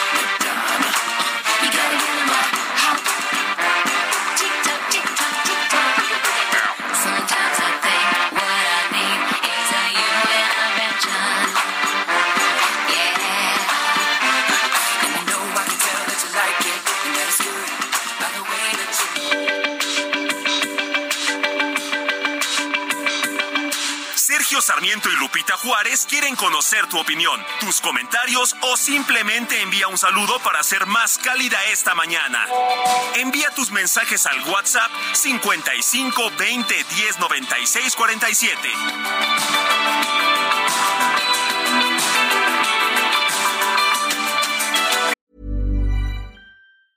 Jewelry isn't a gift you give just once. It's a way to remind your loved one of a beautiful moment every time they see it. Blue Nile can help you find the gift that says how you feel and says it beautifully with expert guidance and a wide assortment of jewelry of the highest quality at the best price. Go to BlueNile.com and experience the convenience of shopping Blue Nile, the original online jeweler since 1999. That's BlueNile.com to find the perfect jewelry gift for any occasion. BlueNile.com.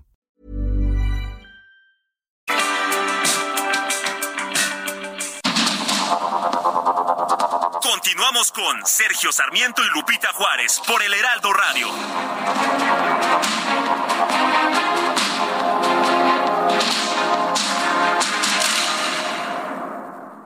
Oigan, amigos del Heraldo Radio, ¿sabían que más de 30 millones de personas guardan sus ahorros en casa? Y eso es muy peligroso. Aparte de que aumenta el riesgo de pérdidas y robos, tu dinero va perdiendo valor por la inflación. Es mejor una institución confiable y regulada que pague buenos rendimientos.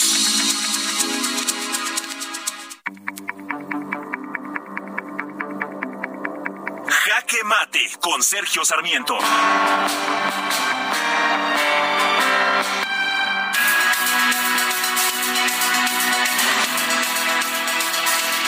Presidente de la República, Andrés Manuel López Obrador, incluyó a una nueva figura en su cada vez más larga lista de adversarios. Sí, ha incluido a Cuauhtémoc Cárdenas como adversario. Dijo, lo respeto mucho, pero estamos viviendo tiempos de definiciones.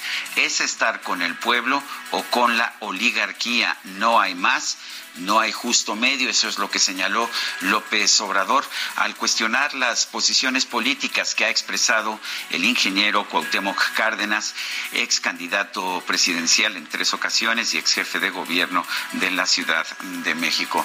Me parece que el presidente López Obrador está llegando demasiado lejos en esta política, en esta actitud que tiene, en el sentido de que quien está eh, quien no está con él al 100%, quien no demuestra una lealtad absoluta a sus posiciones, una obediencia absoluta, está en contra de él y es conservador o es a cualquier otro tipo de mal que ustedes puedan pensar.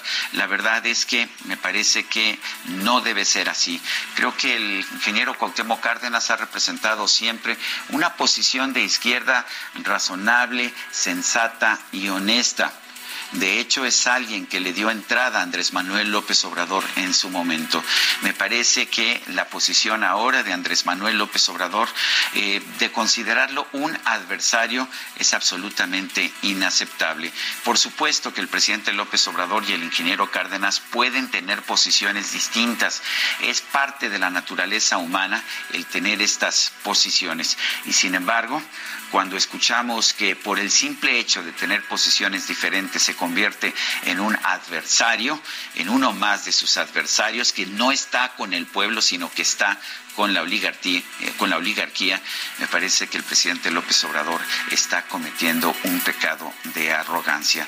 No todo es acerca de él y no es posible que todos los pensadores de izquierda, de centro o de derecha le tengan lealtad absoluta. Quizás algún día el presidente se dé cuenta que quienes le profesan obediencia absoluta serían los primeros realmente en traicionarlos, en traicionarlo.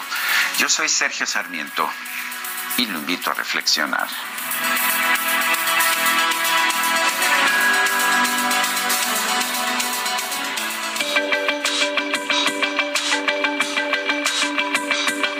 Para Sergio Sarmiento, tu opinión es importante.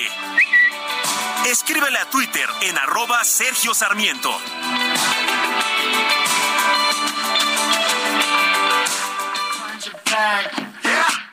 Some turn around and I'll pick up the slack. Yeah. Take up this bridge. Dirty babe. You see these shackles, baby, I'm your slave. I'll let you whip me if I misbehave. It's just that no one makes me feel this way. Take it to the chorus. Come here, girl. Enséñale al sol cómo se debe de brillar. Ah, bueno, pues, ¿cómo brilla el sol, Guadalupe?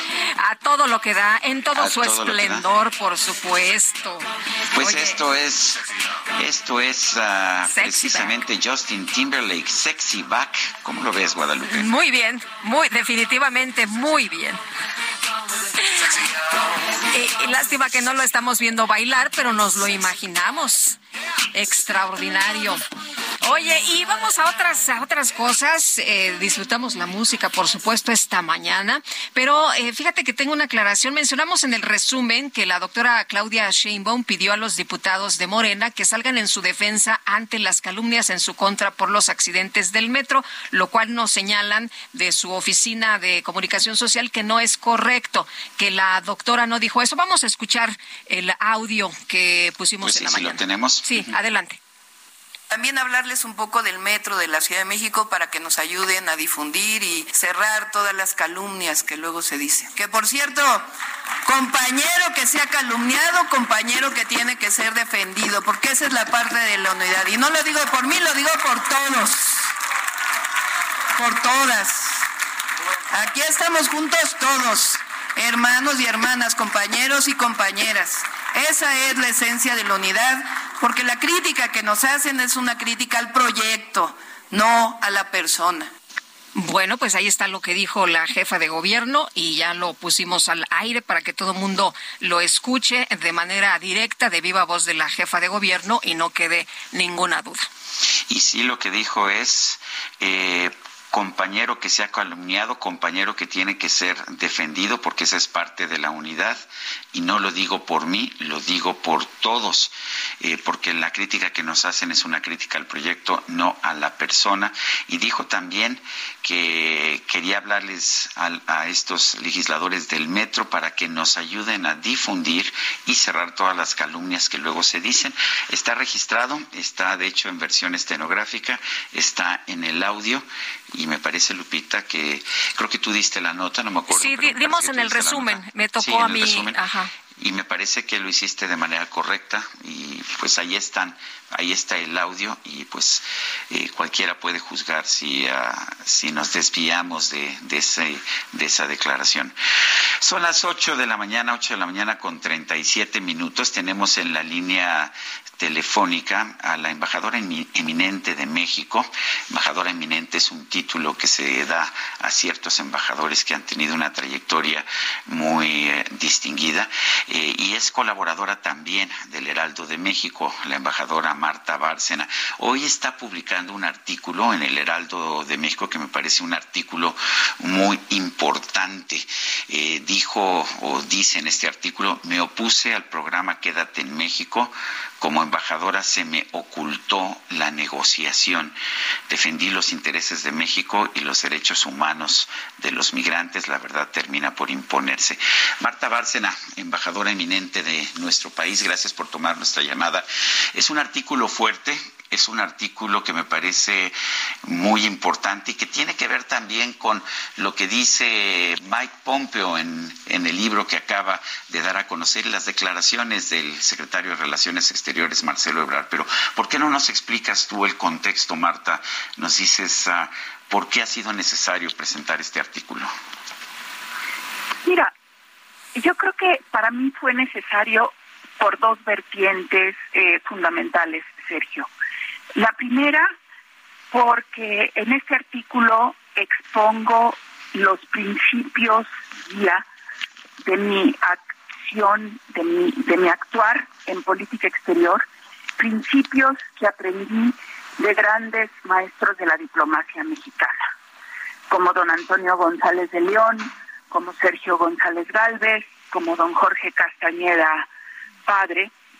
Eh, y creo que esos grandes figuras de la diplomacia mexicana, como don Alfonso García Robles, como Miguel Marín, sabían que la política exterior de México, para tener credibilidad y dignidad en el mundo, no es una política de poder, no es una política de poder como la de Estados Unidos o la de ahora la Federación Rusa ante su Unión Soviética.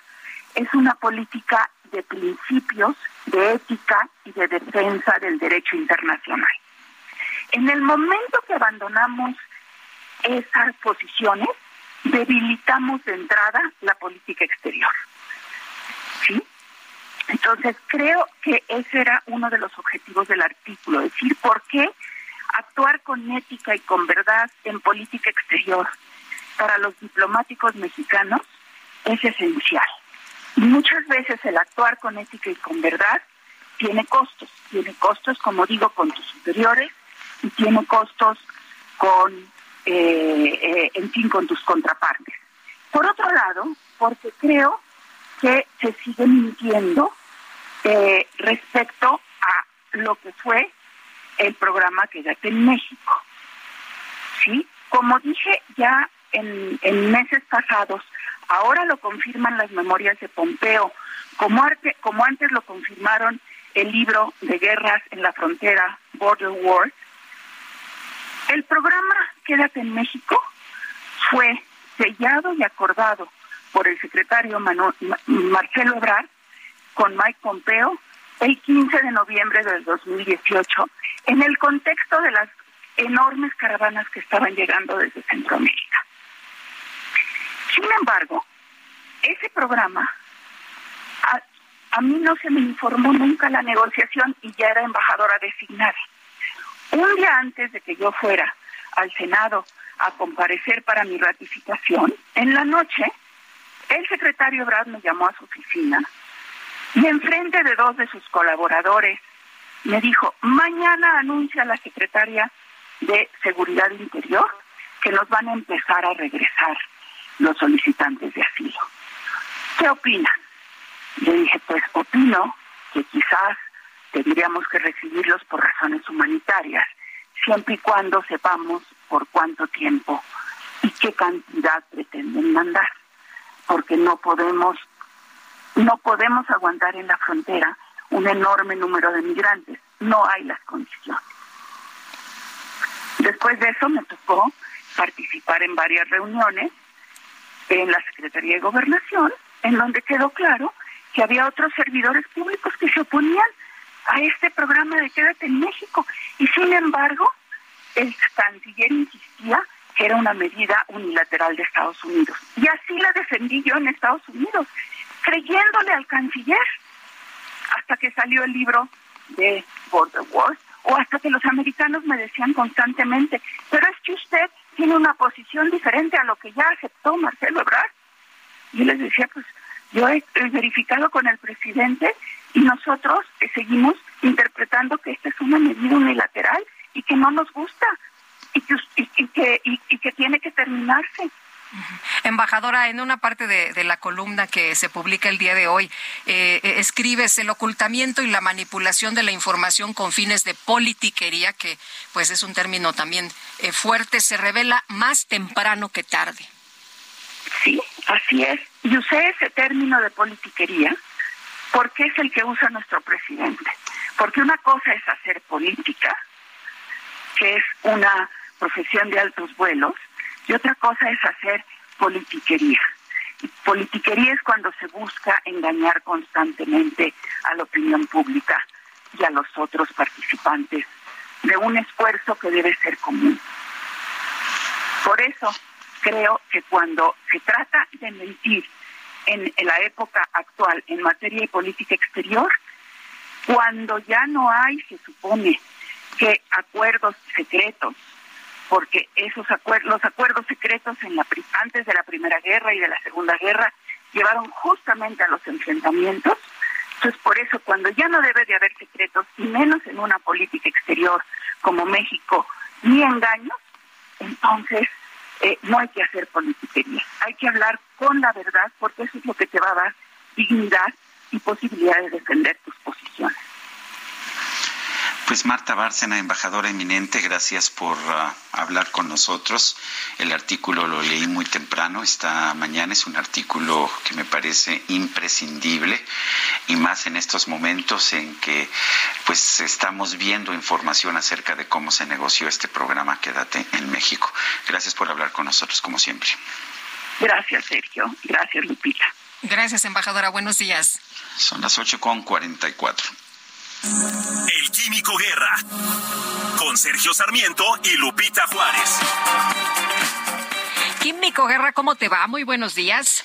Buenos días, Sergio y Lupita. Fíjense que se anuncia que la línea aérea Emirates, Emiratos, se une a las más de 40 aerolíneas que ya existen en el mundo que usan SAF, SAF. A la fecha, más de 370 mil vuelos comerciales han usado el SAF y 13 aeropuertos en el mundo lo tienen ya disponible. ¿Qué es el SAF, Sergio Lupita? Es el combustible sustentable para aeronaves, Sustainable Airline eh, Fuel.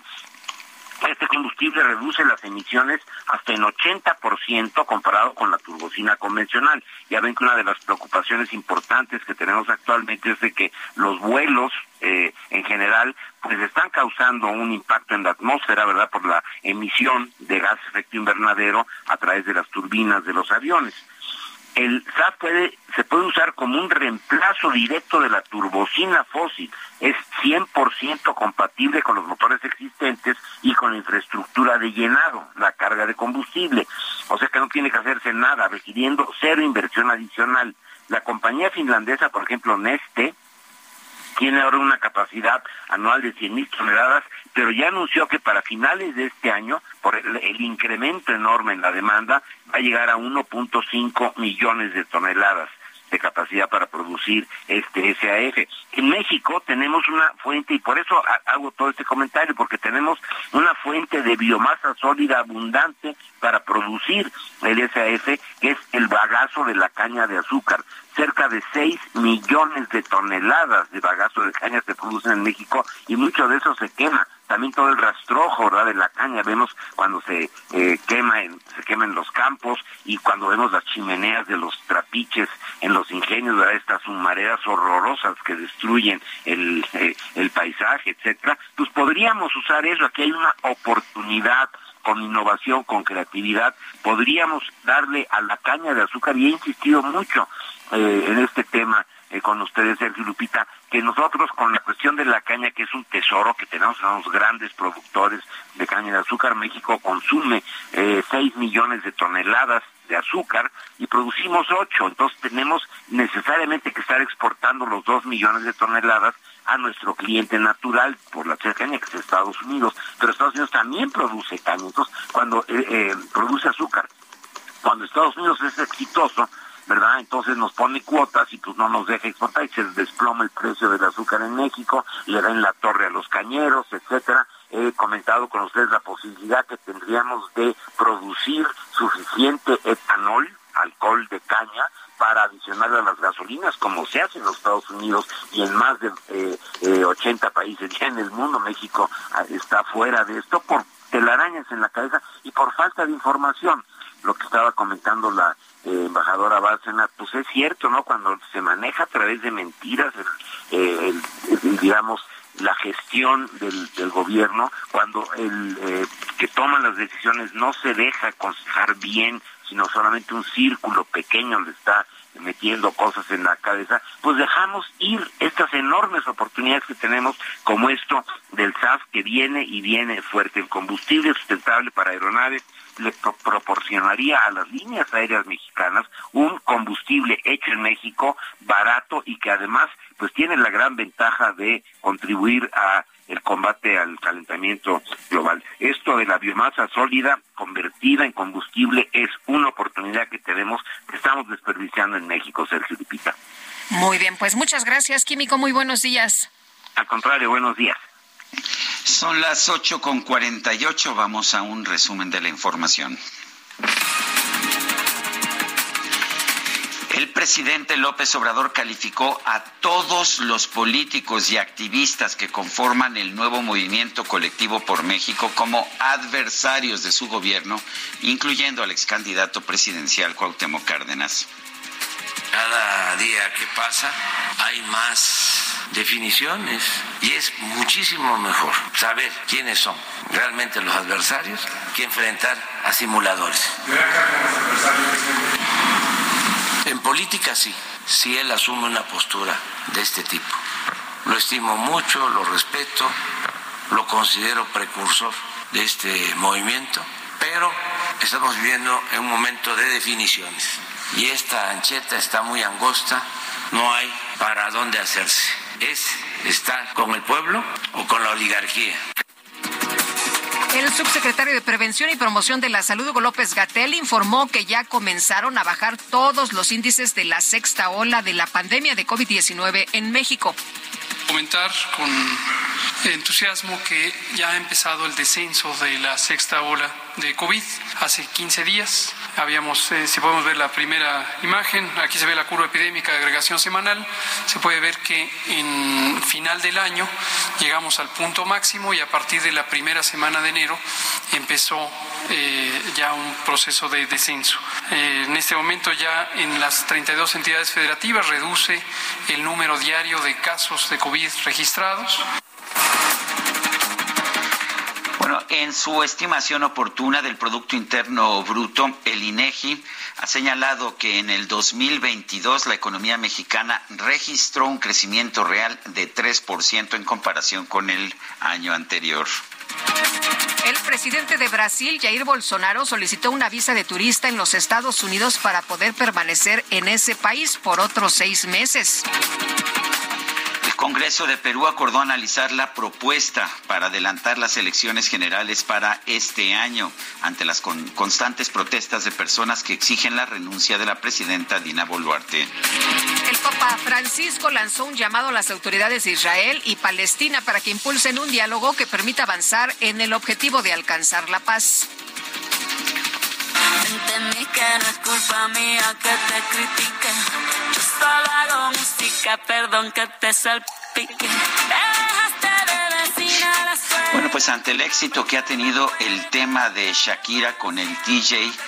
Bizarrap Music Session 53 en redes sociales, se hizo viral un video que muestra que los amigos de Gerard Piqué, expareja de la colombiana, fueron los primeros en burlar, burlarse del exfutbolista por todas las referencias suyas que aparecen en la canción.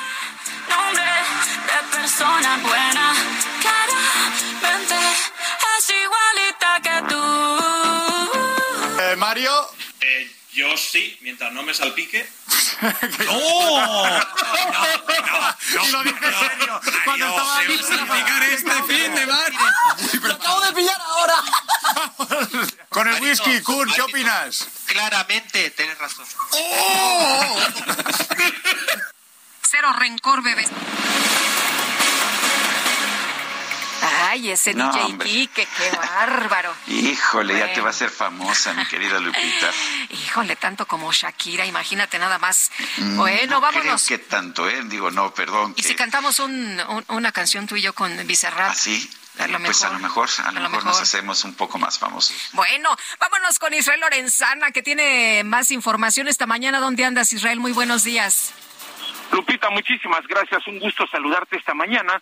Nos hemos trasladado hasta el eje 1 Poniente en su tramo Bucareli. Fíjate que integrantes de la coordinadora Amplio Popular, pertenecientes a diferentes estados de la República, se están manifestando bloqueando los accesos a las oficinas de gobernación y no permiten el acceso a los trabajadores. Los manifestantes, Lupita, piden la regularización de tierras, justicia para una menor asesinada y servicio para sus comunidades. Todos los accesos están tomados de las oficinas de gobernación y al no tener una respuesta por parte de las autoridades, ahora están bloqueando Bucareli a la altura del reloj chino. Hay que utilizar balderas como alternativa para nuestros amigos que vienen del Paseo de la Reforma. Hay que incorporarse a través de Avenida Juárez. Pues Lupita, es la información que te tengo. Israel, muchas gracias. Buenos días. Hasta luego. Y vamos ahora con Gerardo Galicia. Adelante, Gerardo. Desde la calzada General Zaragoza, Sergio, Lupita, excelente mañana. Tenemos ya muchos conflictos viales para nuestros amigos que están dejando atrás la zona de Guelatao, el anillo periférico, y pretenden llegar hasta su entronque con el viaducto Río Piedad. Van a avanzar casi a vuelta de rueda, así que de preferencia hay que salir con tiempo. Nada extraordinario, únicamente los semáforos que ya están sobre el viaducto, justo llegando al entronque con Zaragoza, entorpecen bastante la circulación, y también los semáforos a la altura de la avenida Canal de Río Churubusco. Y en el sentido opuesto de Zaragoza, el avance es continuo, es una buena opción todavía para poder llegar a la autopista o la carretera federal, la México por la Por lo pronto, el reporte.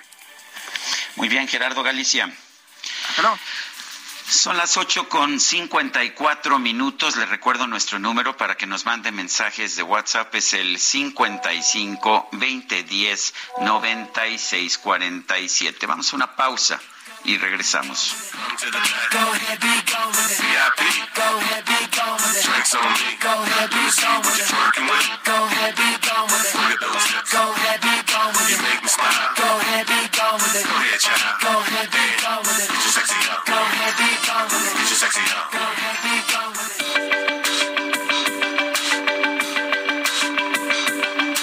Sergio Sarmiento y Lupita Juárez quieren conocer tu opinión, tus comentarios o simplemente envía un saludo para ser más cálida esta mañana.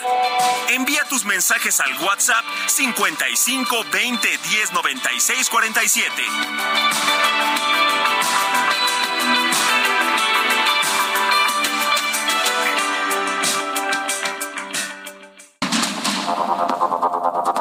Continuamos con Sergio Sarmiento y Lupita Juárez por el Heraldo Radio.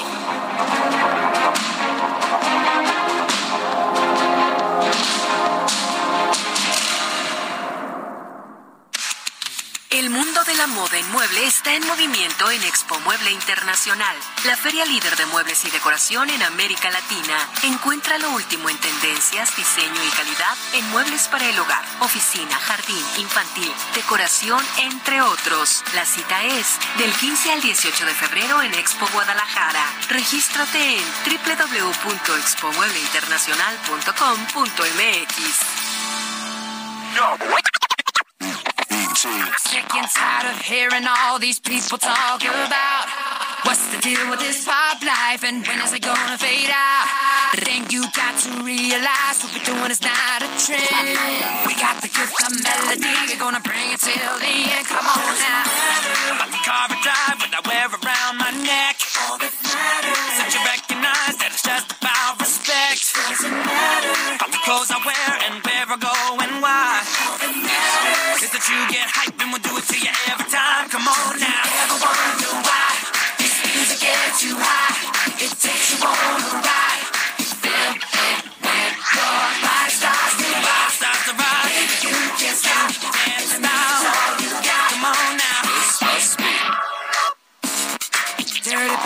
Seguimos escuchando música interpretada por Justin Timberlake. Esto es NSYNC Pop.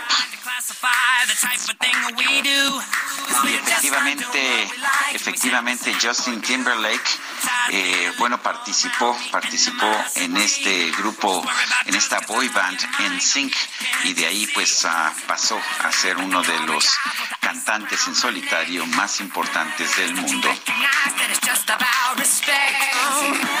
Tenemos mensajes de nuestro público. Sí, tenemos muchísimos y les agradecemos a nuestros amigos que nos escriban, que compartan sus opiniones y puntos de vista con nosotros. Dice Héctor Becerra, López Obrador presenta y le da una importancia desmedida al caso García Luna simplemente porque trata de desviar la atención para no tener los reflectores encima sobre la pésima administración que está llevando a cabo y que es evidente en todos los ámbitos a través de los números duros. No hay más.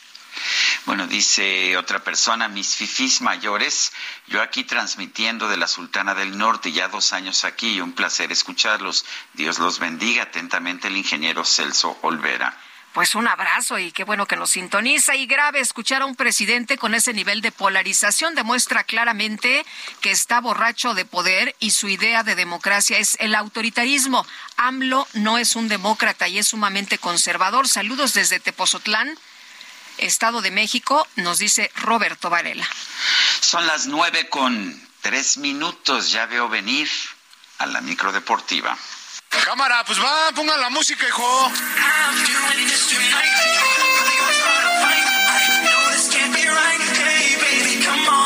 Uh, la la, chulada. Échale, hasta arriba.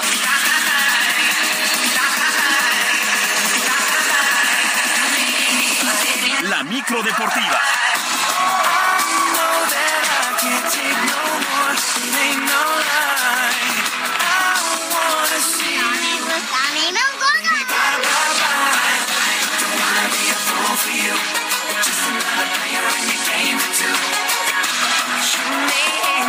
No, bueno, esta, esta entrada no la tienen ni Sergio y Lupita, ¿eh? No, pues no, es que se me hace que le pasan más laña, Ahí sí hay, a su equipo de ahí sí hay billuyo. Sí, sin duda. Pero bueno, Julio Romero, a ver, eh, no te vamos a hacer este, acusaciones que no podamos sustentar, o sea que cuéntanos qué hay en materia deportiva. Se fue a contar el dinero, ¿eh? Sí, ¿verdad? Sí, ya me di cuenta. qué, qué- qué- placer saludarles. Es que fueron los anteriores, fueron los anteriores los que han ocasionado todo esto de las entradas de la micro Ah, deportiva. Muchas gracias. Conservadores y neoliberales. Sí, exacto, exacto. Son nuestros adversarios los que han ocasionado esto. Siempre el buen Jerry y el DJ Kike ahí armando la micro deportiva. Y nosotros solamente nos queda pues llevar toda la información, la mejor información deportiva. Y arrancamos porque a 60 días después de lo anunciado por John de Luisa, presidente de la Federación Mexicana de Fútbol, el día de hoy se presentará el informe y la nueva estructura de la Comisión de Selecciones Nacionales luego del fracaso en la pasada Copa del Mundo. El informe está incluyendo la presentación de Rodrigo Ares de Parga, exdirectivo de Pumas y Querétaro, como nuevo director deportivo de la Femex Food. En el tema del nuevo técnico no habrá humo blanco y se sigue analizando al sustituto de Gerardo Martino. Entre los candidatos finales siguen sonando Marcelo Bielsa, Miguel Herrera y Guillermo Almada, actual entrenador de los Tuzos del Pachuca. Así es que en el transcurso del día se dará esta conferencia de prensa a ver qué es lo que sucede porque pues corre el tiempo y la selección sigue sin entrenador. Y luego de cumplir con los exámenes físicos y médicos, el joven Diego Laines fue anunciado de manera oficial como refuerzo de los Tigres de la U de Nuevo León para lo que resta del presente torneo de clausura. El exjugador del Betis espera responder a las expectativas que se han levantado con su llegada, sobre todo por el tema económico.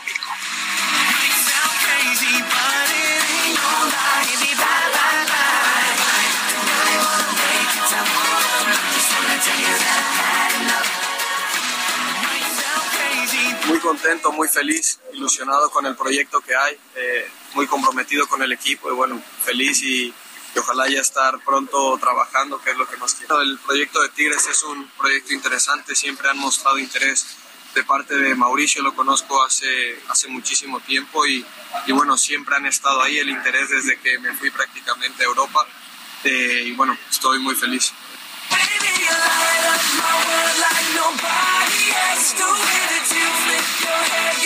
Este joven Diego Laines, que a sus 22 años, pues estará ganando por ahí de los 100 mil pesos diarios con el equipo de los Tigres. En fin, vuelve a mostrar, a mostrar el músculo económico el conjunto regiomontano. Mientras tanto, en actividad de la Liga Femenil MX en su jornada 4, el América también con su equipo salieron inspiradas y golearon 6 por 0 a Necaxa, copiando lo que hizo el cuadro varonil el pasado fin de semana, mientras que Tigres Tigres venció 2 por 0 al Toluca, triunfos también de Cruz Azul y de Chivas. Cruz Azul venció a Mazatlán, Chivas al conjunto de Juárez. En otras cosas, en otras cosas, siguen las malas noticias para los 49 de San Francisco, ya que luego de varios estudios se determinó que su mariscal de campo, Brock Purdy, sufrió desgarre completo del ligamento del codo derecho, por lo que estará fuera de los emparrillados por unos seis meses. Purdy sufrió un fuerte golpe en las primeras jugadas del duelo contra las Águilas de Filadelfia en la final de la Conferencia Nacional el pasado domingo y ya no pudo continuar. Purdy llevó a los 49 hasta este juego de campeonato luego de sustituir a Jimmy Garoppolo, también lesionado en temporada regular. Así es que Purdy, Purdy seis meses fuera se puede, se habla de que podría estar en los campos de pretemporada y que Jimmy Garoppolo saldría de este equipo. Y los cañeros de los Mochis fueron abanderados en las instalaciones del Centro de Alto Rendimiento antes de partir a Venezuela para disputar la Serie del Caribe de Béisbol.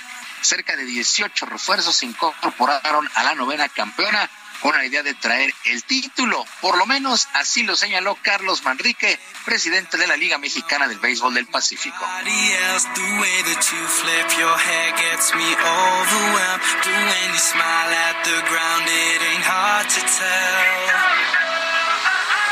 Vamos a representar dignamente al, país, a la Liga de Invierno, a la Liga Arcomexicana del Pacífico y bueno, vamos a hacer nuestro mejor esfuerzo y, vamos todos, los muchachos saben que tienen que ir súper concentrados, eh, todo bien y, muy enfocados en, en tener una buena participación.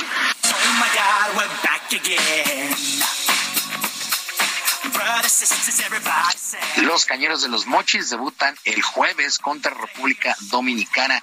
Bueno, y en esta ceremonia de abanderamiento, esta ceremonia fue encabezada por Ana Guevara, directora general de la CONADE, quien al margen declaró que los audios filtrados en redes sociales con el tema de los deportes acuáticos fueron ciertos.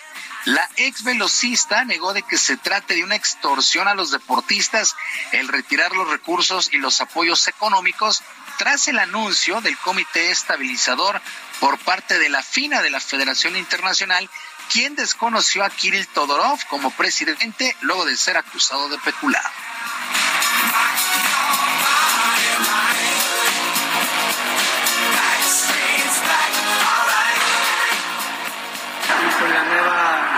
Este, adecuación que tuvo la miscelánea fiscal, pues queda totalmente nula la posibilidad de poder seguirles dando el apoyo. Y la reunión fue para eso, para informarles cuál era el estatus que guardaba en general eh, de cara a los, a los compromisos siguientes del año y que no era sostenible el poder seguir adelante así con la figura del comité estabilizador.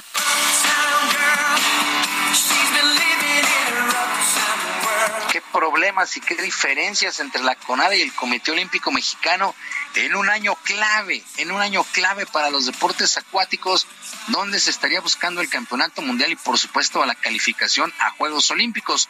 No hay apoyos ni recursos económicos y los deportistas están en medio de esta disputa.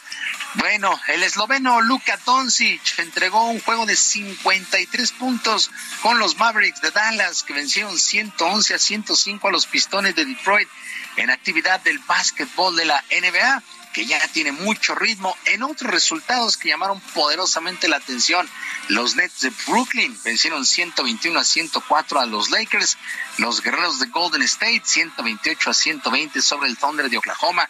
Al momento, el mejor equipo de toda la liga son los Celtics de Boston, comandan la conferencia del Este con 36 victorias por 15 descalabros. En el oeste, los Nuggets de Denver son los líderes, 34 victorias y 16 derrotas. Así es que la NBA ya se acerca a su primera mitad en esta campaña 2022-2023. Sergio Lupita, amigos del auditorio, la información deportiva este martes, que es un extraordinario día para todos. Pues gracias, Julio Romero, un fuerte abrazo también. Y son las nueve de la mañana con doce minutos.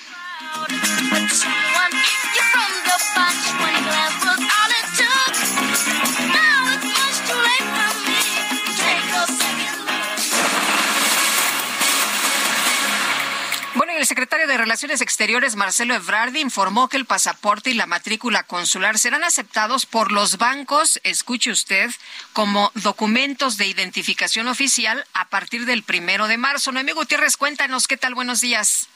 Sergio Lupita, muy buenos días. Comentarles que el pasaporte y la matrícula consular serán aceptados por los bancos de México como documentos de identificación oficial a partir del primero de marzo. El secretario de Relaciones Exteriores, Marcelo Ebrard Casaubón, destacó que los documentos expedidos por el Gobierno de México son confiables y seguros, por lo que ahora serán reconocidos por las instituciones bancarias, lo que no sucedía en otros años. Durante la firma del convenio de colaboración entre la Secretaría de Relaciones Exteriores y el Banco de México, subrayó que esta medida impacta positivamente en la vida cotidiana de los mexicanos que viven en el exterior. Esto beneficiará, pues estimamos, a más o alrededor de quizás hasta 30 millones de personas en los Estados Unidos. Entonces, es un impacto significativo. Nos pidió el presidente que hiciéramos un plan de acción con nuestra comunidad en Estados Unidos. Bueno, esta es una acción de las que nos pidieron que se hicieran, que se cumple el día de hoy y resuelve esta, pues yo diría anomalía, de que tu propio sistema financiero no admita tu pasaporte. Eso es increíble. Ya se, se resuelve, igual por la matrícula consular. Dijo que durante el mes de febrero se tendrá un periodo de prueba con las instituciones bancarias que tendrán una base de datos consultable para ver los pasaportes y la matrícula consular. Sergio Lupita, la información que les tengo. Muchas gracias, Noemí. Muy buenos días. Bueno, sí vale la pena señalar que esto es importante por, por una razón. Eh, desde que se empezaron a utilizar biométricos en las cuentas bancarias, se dejó de aceptar el pasaporte porque el pasaporte mexicano no está o no incluía biométricos. Ya está empezando a incluir biométricos. Los nuevos pasaportes ya tienen biométricos, pero. Aunque no todo el mundo cuenta con pasaporte, ¿eh? Y además no, es, muy caro el pasaporte. Sí, no es un trámite sencillo, es caro, depende si lo sacas a uno, a cinco, a diez años. Pero claramente se están preparando por si con los recortes brutales que se están ejerciendo en el INE, pues el INE ya no puede sacar las credenciales del lector con la rapidez y la eficiencia con lo que lo ha venido haciendo y los bancos exigen que los documentos de identidad tengan biométricos que les permitan verificar la identidad de sus clientes. Son las nueve con quince minutos. Vámonos con Mónica Reyes. Nos tiene información. Mónica, adelante. Buen día. Amigos del Heraldo Radio, qué gusto saludarlos en este momento porque les tengo una información muy importante. De acuerdo a estudios científicos, está comprobado que las enfermedades surgen por falta de nutrientes y también por la pérdida y oxidación de las células de nuestro cuerpo. Para recuperar nuestra salud, es necesario regenerar nuestras células dañadas. ¿Y qué creen? Hoy les tengo una excelente noticia. Les presento un tratamiento elaborado a base de células madre, el cual tiene excelentes resultados para para mantenernos saludables. Pero la experta para platicarnos es Arisbet Chávez, representante de Tratamientos Politécnico. Y la tengo aquí enfrente de mí en cabina. ¿Cómo estás, Ari? Qué gusto saludarte. Como siempre, un placer venir a este programa. Fíjate que este tratamiento, en serio, debemos de aprovecharlo. Aquí en nuestro país tenemos investigadores que han logrado cosas extraordinarias. Y este precisamente está a base de células madre. Todos tenemos células madre en, tu, en nuestro cuerpo. Son las encargadas de regenerar tus órganos, tejidos cartílago, hueso y la piel. Pero perdemos millones de ellas todos los días. Claro, ¿y cómo las motivamos, no? Y cómo las recuperas. Este tratamiento que es eh, aprobado, investigado por científicos reconocidos a nivel mundial, nos ayuda a regenerar el funcionamiento de todos nuestros órganos y los resultados son que recuperas la salud, tienes huesos más fuertes, más saludables y sobre todo luces una piel joven y radiante. Las células madre actualmente se utilizan para tratar más de 80 enfermedades. Tenemos pacientes que de verdad les va muy bien con este tratamiento, diabetes, lupus, cáncer, tumores, funciona muy bien en Parkinson, en Alzheimer, artritis reumatoide, en ansiedad, en depresión y estrés. Y a mí me gusta enfatizar esto porque a veces pensamos que nada más tenemos una depresión ahí pasajera. Puede que tengamos un desorden químico que con este tipo de tratamientos nos puede ayudar a sentirnos muy bien. Además, las células madre ayudan a mejorar el sistema circulatorio, a frenar la propagación de células cancerígenas, mejoran la función renal y hepática y el funcionamiento de nuestro sistema nervioso central. Tan importante. Este tratamiento, fíjate que es riquísimo en antioxidantes y dota de una cantidad de nutrientes y sobre todo de antioxidantes que andamos buscando siempre en todos lados a todo nuestro cuerpo en una sola cápsula, mi querida Moni. Por eso de verdad que funciona desde la primera semana. A mí me gusta mucho esto que estás platicando. En una sola cápsula tenemos tantos antioxidantes y tantas bondades, pero ¿a dónde? ¿A dónde encontramos este tratamiento? ¿Algún número para marcar? Sí, tienen que comunicarse al 55 56 49 44 44. Le digo una cosa, vaya marcando porque siempre se nos acaban estos paquetes especiales que hemos preparado para todos ustedes. 55 56 49 44 44. Siempre nuestro principal propósito, sobre todo de año nuevo, pues es mejorar nuestra salud, nuestra apariencia. Pues hoy yo les voy a ayudar con eso, porque les voy a enviar un año completo de este tratamiento a un precio especial. La idea es que no lo interrumpas y que tú vayas viendo los resultados conforme lo vas tomando. Además, eso no es todo. Hoy les tenemos este kit de belleza que ha sido el favorito de todos nuestros amigos porque este kit de belleza incluye crema, jabón y mascarilla. Hombres y mujeres, ¿no? Cualquiera lo puede utilizar. Oye, la salud es para todos. Sí, y además sí. hay muchos hombres que ahora se cuidan mucho más Y la deben piel. de hacerlo, Y entonces este tratamiento les va a encantar. Está elaborado a base de células madre, tiene colágeno, ácido hialurónico, elastina, otros poderosos componentes, viene muy completo y te ayudan, es muy potente esta crema, te ayuda a eliminar manchas, reduce el 90% de las arrugas, de cicatrices que podemos tener por problemas de acné y vas a lucir una piel radiante, mucho más joven. Y de mira, o sea, te pones la crema y te tomas las células madre, ¿sabes cómo va a estar tu piel en un mes? sana. Espectacular. Además, el jabón es una delicia porque esfolia la piel, elimina toxinas, células muertas y además cerramos con broche de oro porque la mascarilla crea un efecto lifting.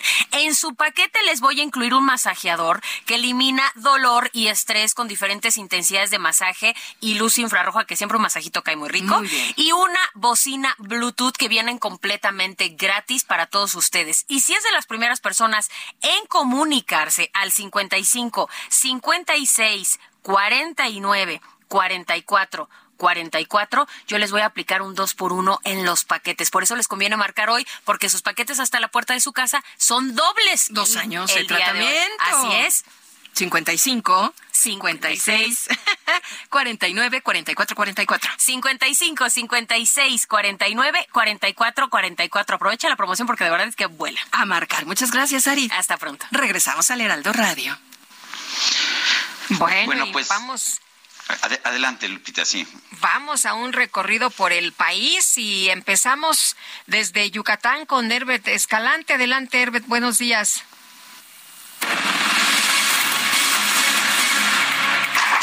Hola, buenos días. Les comento, ante el descenso de contactos de COVID-19, la Secretaría de Salud de Yucatán informó que a partir del próximo 1 de febrero el uso de cubrebocas será voluntario en el transporte público, pero seguirá siendo obligatorio en hospitales, centros de salud y unidades médicas. No obstante, la dependencia estatal recomendó, a manera de prevención, continuar con esta medida en personas adultas mayores con comorbilidades que ponen en riesgo su salud o que tengan síntomas de alguna enfermedad respiratoria, así como acudir al médico médico en caso de presentar alguno de los síntomas asociados con la enfermedad.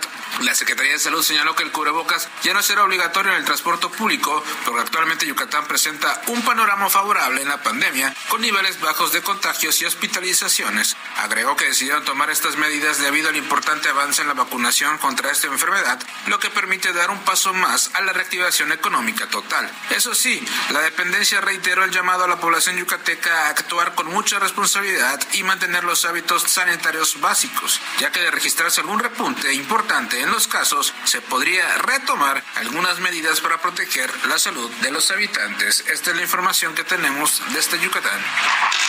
Muy buen día a todo el auditorio. Pues efectivamente ya Enrique Alfaro Ramírez confirmó eh, que no ha tenido comunicación ni coordinación con el mandatario de Zacatecas, David Monreal, y es que dice que ya lo ha buscado en al menos un par de ocasiones precisamente para establecer una coordinación en materia de seguridad y es que en los límites de ambas entidades se han estado registrando algunos incidentes principalmente de seguridad que tienen que ver con enfrentamientos de civiles armados en contra de elementos principalmente federales de la Guardia Nacional, de la Secretaría de la Defensa Nacional, quienes están resguardando este territorio. Y también, pues, el caso de los jóvenes que desaparecieron, se reportaron desaparecidos el pasado mes de diciembre, quienes ya fueron localizados y entregados a sus familiares. Y sin embargo, dice Enrique Alfaro que desconoce qué líneas de investigación se tienen hasta estos momentos por parte de la Fiscalía de Zacatecas y menciona que bueno, es en esa entidad en donde se debe de dar mayor información respecto de este caso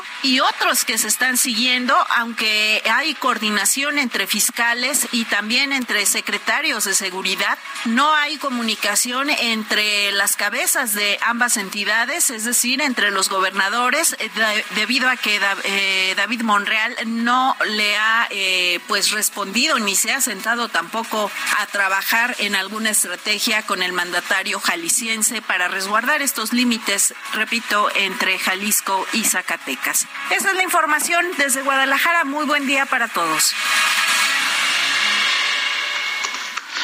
Son las nueve con veintitrés minutos. Le recuerdo que nos puede usted mandar mensajes de WhatsApp al 55 2010 96 47.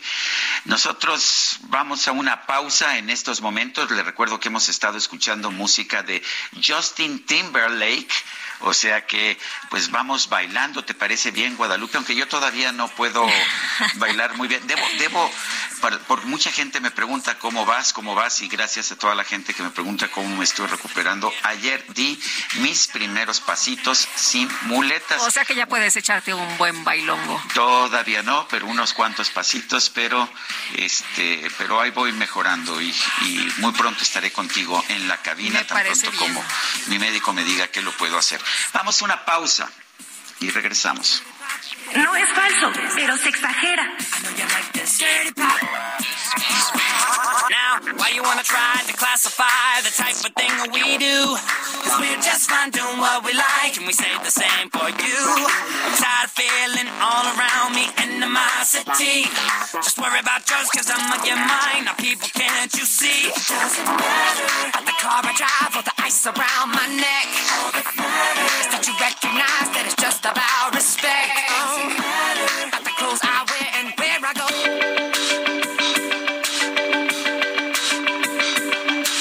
Sergio Sarmiento y Lupita Juárez quieren conocer tu opinión, tus comentarios o simplemente envía un saludo para ser más cálida esta mañana.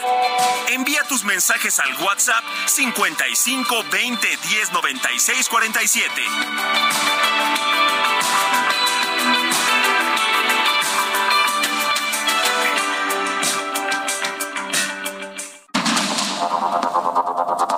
Continuamos con Sergio Sarmiento y Lupita Juárez por el Heraldo Radio.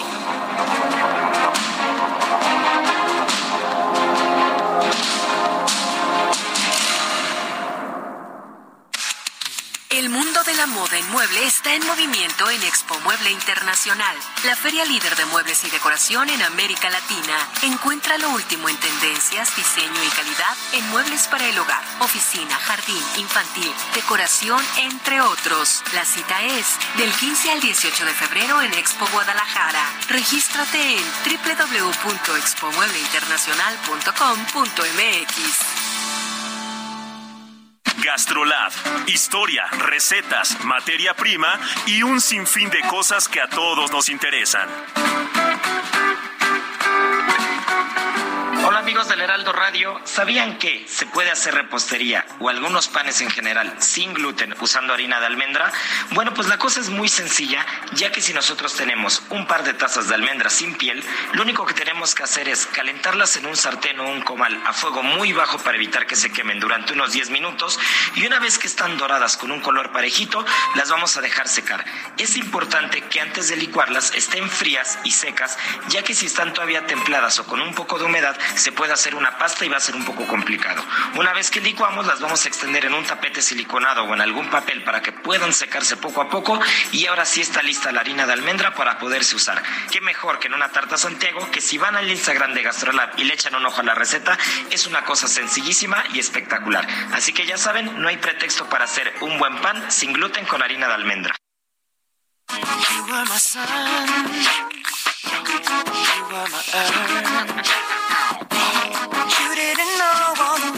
Ways I loved you. No. So you took a chance, made of a plan. But I bet you didn't think that they would come crashing down. No. You don't have to say what you did. I already know. Bueno, esto es a River de Justin Timberlake. La verdad es que así se llamaba una canción clásica del jazz, a River. Y cuando yo escuché esta por primera vez dije, bueno, eso no es, no, pues no, no tiene nada que ver. Pero totalmente diferente. Completamente diferente, pero ahí está. Me parece que es una canción muy importante para la música contemporánea, aunque la verdad le tengo un gran cariño a la vieja Cry Me a River también la clásica del jazz. Está padrísima esta.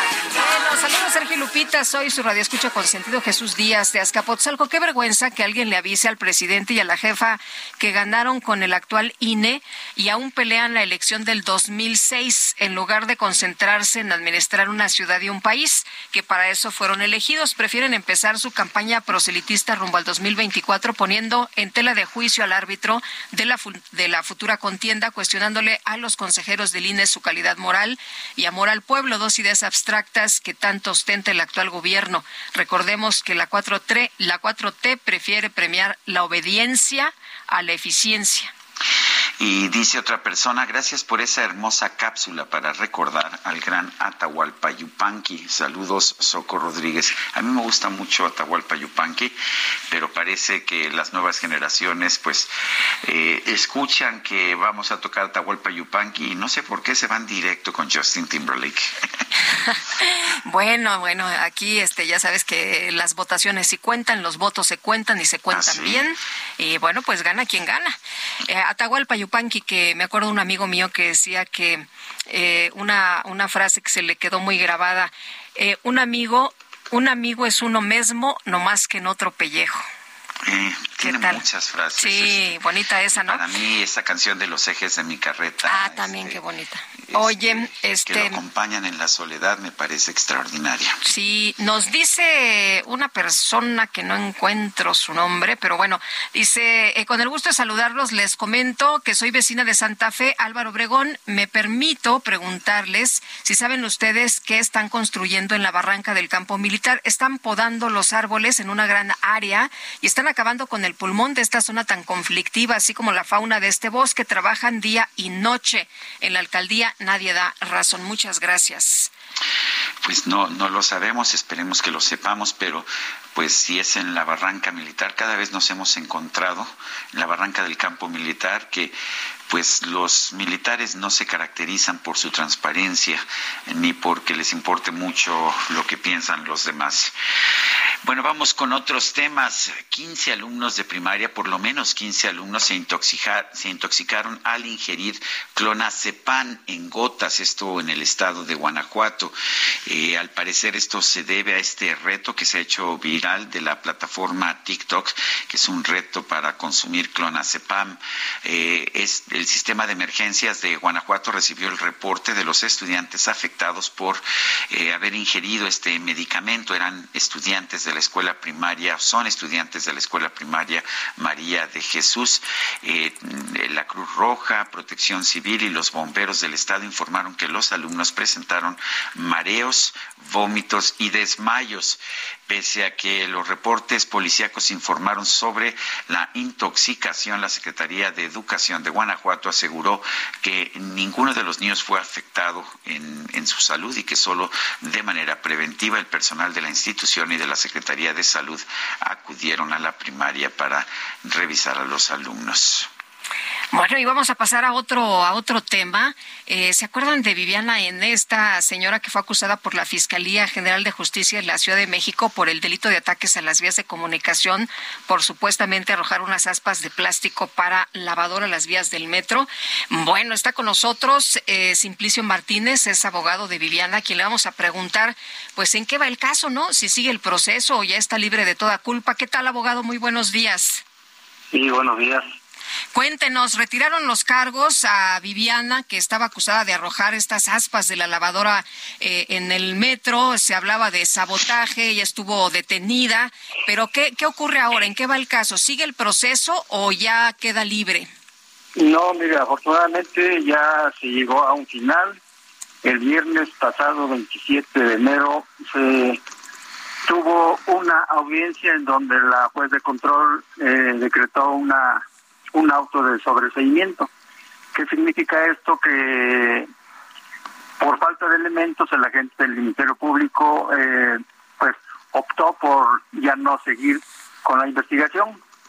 Entonces, en ese sentido, pues ya no hay motivo para seguir siendo procesada y está totalmente libre la señora Viviana Salgado es completamente libre. Oiga, ¿quién pagó los costos eh, legales? Porque tengo entendido que esta persona, Viviana, pues no es alguien de dinero. Eh, pues es una persona común que va al día y lógicamente el abogado pues tiene que eh, realizar gastos, hacer cobros de honorarios y, y nada más. Sencillamente acordaron en el sentido de que tan pronto pueda ella liquidar sus gastos, lo va a hacer. Por ese lado no hay problema alguno tampoco. Eh, abogado, pero pues era, un asunto que esta persona eh, tuvo ahora que quedarse con, con eh, la deuda, ¿no? De, de algo que pues ella consideró desde el principio, dio a conocer que era un accidente. Sí, efectivamente fue un accidente, por eso precisamente ya el agente del Ministerio Público no encontró elementos para seguirla acusando. Eh, una, una de las pruebas que era muy contundente era, era lo que arrojaran los videos de la estación del metro, pero en el informe que rindieron este eh, personal del metro nos dicen que esas cámaras no sirven. Mm. Entonces, en virtud de eso, pues eh, optó el agente del Ministerio Público por decir, bueno, pues ya no voy a tener elementos, ¿con qué voy a probar yo de lo que estoy acusando a la señora Viviana? Bueno, el, el tema es que se presentaron las acusaciones, después se retiraron y fue la falta de los videos lo que fue el, el tema fundamental, porque lo que tengo yo entendido es que no hay ninguna duda de que esas aspas no constituían un intento de sabotaje. No, por supuesto que no, ninguna intención hubo por parte de la señora, fue un accidente totalmente eh, imprevisto. Eh, se le cayeron de las manos eh, una de las aspas que traía, porque traía la que había comprado y la, la viejita que ya no servía. Entonces, al estarse, al, al quererse acomodar las dos, los dos objetos, cuando ya estaba por llegar al metro, pues se le resbaló y, y cayó accidentalmente. Oiga, pero qué susto, ¿no? Porque la señalaron por el delito de ataques a la comunicación, a las vías de comunicación. Mm, pues, pues sí, eh, lo que sucedió ahí es de que los policías que vigilan el área, pues eh, simplemente dijeron cosas que no que no sucedieron. Ella, la versión de la policía dice nosotros estábamos atrás de la señora cuando nosotros vimos este, ella con las dos manos arrojó el asta, totalmente mentira esto. Eso teníamos que aprobarlo como defensa forzosamente. Si no existían las, las evidencias mediante los videos, pues algún otro medio nos iba a servir, pero te digo, afortunadamente eh, terminamos de esta manera. De, de, hecho, algunos trabajadores del metro me han dicho que eh, cuando surge algún incidente los presionan para que declaren que fue un sabotaje. Eh, ¿Piensa usted que estos policías fueron presionados para declarar que se trató de un sabotaje? Eh, son tácticas, técnicas mal hechas por parte de las autoridades y estas personas, pues. Entonces tratan de configurar algún delito y lógicamente pues eh, lo hacen de esa forma, inventando cosas que no existen. Pues abogado, le agradecemos mucho que haya platicado con nosotros esta mañana. Muy buenos días. Buenos días. Oye, y se queda la señora con la deuda, ¿eh? o sea, se termina el proceso, todo lo que ha tenido que atravesar, la acusación, la detención, el proceso en libertad, el que ya la, la liberen de toda culpa y ahora pues tendrá que pagar un gasto que no tenía contemplado, el del abogado. Imagínate. Bueno, vamos con otros temas. El presidente López Obrador ha calificado a todos los políticos y activistas que conforman el nuevo movimiento colectivo por México como adversarios de su gobierno. De hecho, esta mañana incluyó al ex candidato presidencial Cuauhtémoc Cárdenas en la lista de sus adversarios políticos. Tenemos en la línea telefónica a Fernando Borjak, él es analista y consultor político. Fernando, gracias por tomar nuestra llamada. ¿Qué tal, Sergio? Muy buenos días. Hola, Lupita. Hola, ¿qué tal? Eh, cuéntanos, ¿cómo ves esta idea de que Cuauhtémoc Cárdenas es uno más de los, pues, de los adversarios conservadores del presidente López Obrador? Bueno, con respecto a la retórica del presidente, creo que después de ya casi cinco años sería bueno tomarla por lo que viene. Es una forma que, que López Obrador usa para movilizar a sus masas y curiosamente también para que las personas atacadas se sientan reivindicadas. Eh, pero ya entrado en materia sobre la, sobre este tipo de movimientos, creo que todas estas personas que forman parte de estos movimientos son ciertamente respetables, han tenido en muchos momentos grandes aportes a la democracia, pero creo que ese es el momento de comenzar a ver si este tipo de tácticas realmente funcionan o no. Y en mi opinión, no y creo que para empezar esto remitámonos a, la, a, las acusaciones del presidente. El presidente tiene gana legitimidad hablando de los de siempre, del pasado, y va a seguirle funcionando mientras A, las personas que vienen del pasado no hacen autocrítica, comienzan a cambiar tácticas, o B, se puede, no se ha puesto un cambio generacional. Y en ese sentido, el creer que se puede, que un grupo de notables pueden extender su vida útil más allá del colapso del sistema de partidos que fue en 2018, creo que es simple y llanamente trabajar para el presidente. Todos ellos tienen grandes méritos, pero ¿dónde están las nuevas generaciones? ¿Dónde está una forma de decir, bueno, en 2018 ciertamente ciertamente ganó el presidente, ganó López Obrador, pero también hay, hay muchos mucha hay un hay un sistema, una clase política que perdió no tanto por López Obrador, sino por una percepción generalizada que a son los mismos de siempre, B nunca resolvieron problemas como la corrupción, la movilidad social y la seguridad, y que estas mismas personas sigan creyendo que pueden avanzar como si nada hubiera pasado, en realidad yo creo que están trabajando para el propio presidente. Y ojo, no estoy diciendo que no, no tengan nada que aportar, pero ¿dónde están los rostros nuevos? ¿Dónde hay un recambio generacional? Pareciera que prefieren morir en la raya que, que comenzara que comenzara a abrir realmente la carta para, para un futuro. Y eso para mí es una cosa muy triste. Y sobre esa misma táctica, estaba haciendo un cálculo sobre cuántas cuántos libros han hecho todas estas personas sobre reformar el Estado, proyectos de nación. Podemos tener una gran una gran biblioteca que creo que puede ser perfectamente encontrable en, en los anticuarios de Donceles. Es una vieja práctica con viejas personas eh, que en realidad no creo que, que dé resultados nuevos. Eh, Fernando, tú eh, decías que todas las personas sí son reconocidas, son notables, tienen esta carrera desde la sociedad civil, que propone nuevos proyectos, pero con bases viejas y que eso pues no va a servir, ¿no? Esto que dices, que estas bibliotecas sobre temas, pero son temas viejos, es decir, la gente no percibe que sea algo novedoso, que sea algo bueno, que sea algo que, que la gente pues que se pueda conectar con la gente. Exactamente, y para muestra un botón, este, hace unos días en la en la plenaria del grupo parlamentario del PRD apareció Manlio Fabio Beltrones hablando sobre la necesidad de retomar uno de sus viejos caballos de batalla que viene proponiendo desde que era diputado en la, la primera parte del sección de Calderón, el tema de gobiernos de coalición. Y eh, gobiernos de coalición en realidad es una es una fórmula que no se ha pensado ni siquiera con la mitad de la seriedad con la que se debería pensar en un contexto como el mexicano. Eh, eso ya es otro tema, pero son, son, como bien dice Lupita, son viejas ideas. Yo creo que lo que necesitamos es no tanto esperar a que venga un backlash o algo así, pero simplemente gente que diga, ok, eso pasó por ciertas razones. Comencemos a, comencemos a entender qué pasó y comencemos a hacer un proyecto en donde toda la gente quepa, no solamente, no solamente las gradas de cada extremo. Y eso es tejer, y eso es pensar en reconstruir una, una, una identidad de país, cosa que no ve ninguno de los dos extremos. Sergio. Yo sí oigo a Sergio, pero parece que no se oye al aire, ¿verdad? Ah, a ver, déjame. adelante, Lupita, me reinicio, ¿sí? Ah, ahí, ya te escuchamos, Sergio. Ah, perfecto. Fernando, eh, ¿tú no ves entonces en este colectivo por México una organización de la que pueda salir un, digamos, un candidato presidencial exitoso? Mm, no la veo en realidad, Sergio, y me entristece mucho pensar en eso.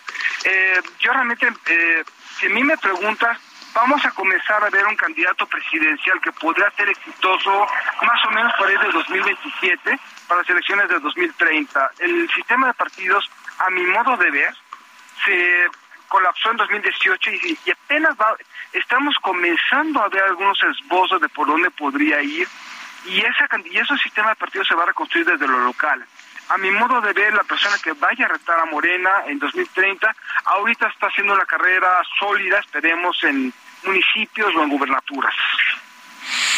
Fernando, entonces, ¿crees que de plano ya eh, la oposición está en la lona, está perdida? No creo que la oposición, yo creo una oposición con un discurso entendida como maquinarias nacionales. La oposición entendida como maquinarias políticas locales, creo que todavía tiene mucho que aportar y creo que en realidad lo que vamos a ver es como pasó hace varias décadas, como, como decía mi, como decía este el gran Alonso Lujambio, la democracia se fue tejiendo desde lo local y aquí vamos a empezar a ver cómo la reconstrucción de un proyecto democrático pues, se va a reconstruir también desde lo local. Yo creo que hay muchos políticos muy prometedores en las localidades, personas que han entendido muy bien qué ha pasado, que han, que han cambiado sus formas de comunicarse, que tienen una idea clara de qué representan para sus bases, pero todavía están en lo local y yo creo que la verdadera lucha de 2024 no va a ser por quién va a ser presidente, sino cómo vamos a permitir que esos, esa gente que viene de lo local comience a foguearse en la arena federal, en el Congreso o en gubernaturas. Bueno, pues yo quiero agradecerte como siempre, Fernando Borjak, analista y consultor político. Gracias por haber conversado con nosotros. Con mucho gusto, Sergio. Un saludo y un saludo, Lupita. Gracias, igualmente. Son las nueve con cuarenta y nueve minutos. Vamos a un resumen de la información que se ha generado esta misma mañana. El presidente López Obrador anunció que el fin, que el próximo fin de semana va a realizar una gira por Tamaulipas, San Luis Potosí, Guanajuato y Querétaro. Va a encabezar la conmemoración del aniversario de la Constitución de 1917 como dijo hace unos días, más prudencia, más paciencia y más presencia, ¿no? Bueno, y por otro lado, el presidente López Obrador pidió esperar a que termine el juicio contra el exsecretario de Seguridad Pública, Genaro García Luna, para saber si otros exfuncionarios mexicanos deben ser investigados por vínculos con el narcotráfico. Yo pienso que eh, hay que esperar a que termine el juicio. Todavía está iniciando y se tiene que conocer la verdad En el caso de Guillermo Valdés, yo tengo una mala opinión de él. No El presidente nacional de Morena, Mario Delgado, aseguró ante estos micrófonos que algunos consejeros del INE se convirtieron en actores políticos de la oposición. Sin embargo, rechazó que su partido necesite un árbitro electoral a modo proceso que llevamos eh, nosotros, justo les pedimos a estos consejeros que no obedecieran a ningún partido, que se, se debían eh, básicamente a la gente, que a la gente le rindiera eh, cuentas. Mario, pero entonces, a ver si entiendo bien, ¿se trata de tener consejeros a modo que estén a favor de lo que Morena quiera? Nosotros no necesitamos árbitros a modo, Lupita, porque venimos, venimos justamente de la lucha electoral. La embajadora eminente Marta Bárcena reveló en este espacio que no fue informada sobre la negociación del programa Quédate en México, a pesar de que ya había sido designada para asumir la representación diplomática de México en los Estados Unidos. A mí no se me informó nunca la negociación y ya era embajadora designada. Un día antes de que yo fuera al Senado a comparecer para mi ratificación, el secretario Brad me llamó a su oficina y enfrente de dos de sus colaboradores me dijo, mañana anuncia la secretaria de Seguridad Interior que nos van a empezar a regresar los solicitantes de asilo. ¿Qué opina? Le dije, pues opino que quizás tendríamos que recibirlos por razones humanitarias, siempre y cuando sepamos por cuánto tiempo y qué cantidad pretenden mandar, porque no podemos aguantar en la frontera un enorme número de migrantes. No hay las condiciones. El ministro de Asuntos Exteriores de Ucrania, Dimitro Kuleva, informó que su país espera recibir entre 120 y 140 tanques de combate de parte de distintos aliados occidentales. El ejército de Rusia aseguró que esta mañana logró tomar el control de un poblado cercano a la ciudad de Bakhmut en el este de Ucrania. Ahí intensificó su ofensiva desde hace varias semanas. Había sido una batalla muy peleada. Ahora los rusos dicen que han conquistado la ciudad de Bakhmut. El sin pasito. Te reto a que lo hagas igualito. El meneito para adelante y para atrás. Bueno, y este domingo se reunieron aquí en la Ciudad de México las personalidades más importantes del mundo de las redes sociales en español para la entrega de los premios ESLAND en el Auditorio Nacional. El galardón streamer del año fue para el influencer español Ibai Llanos, quien tras la ceremonia agradeció que el público mexicano le haya entregado un muñeco del doctor Simi aunque no pudo aprenderse el nombre de este personaje.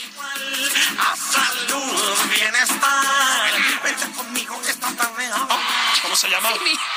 Doctor Simil. Doctor Simil. Muy bien, está muy bien. Sí día, Sergio Lupita, esa posibilidad de que ya se puede utilizar el pasaporte como identificación en los bancos. De ahí va a pasar a otras instituciones o otros servicios y es con la finalidad de que la credencial del lector del INE pierda eficacia, validez y la vayan degradando y la dejen de utilizar. Con ese fin están utilizando el pasaporte para que pueda ser utilizado como identificación oficial. Destruir al INE. Saludos, José ¿Qué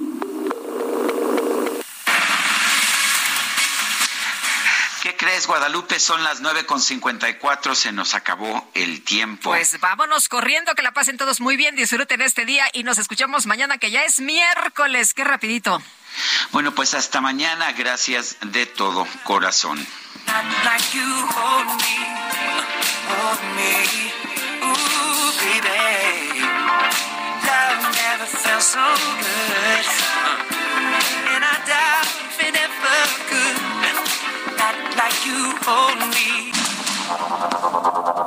Heraldo Media Group presentó Sergio Sarmiento y Lupita Juárez.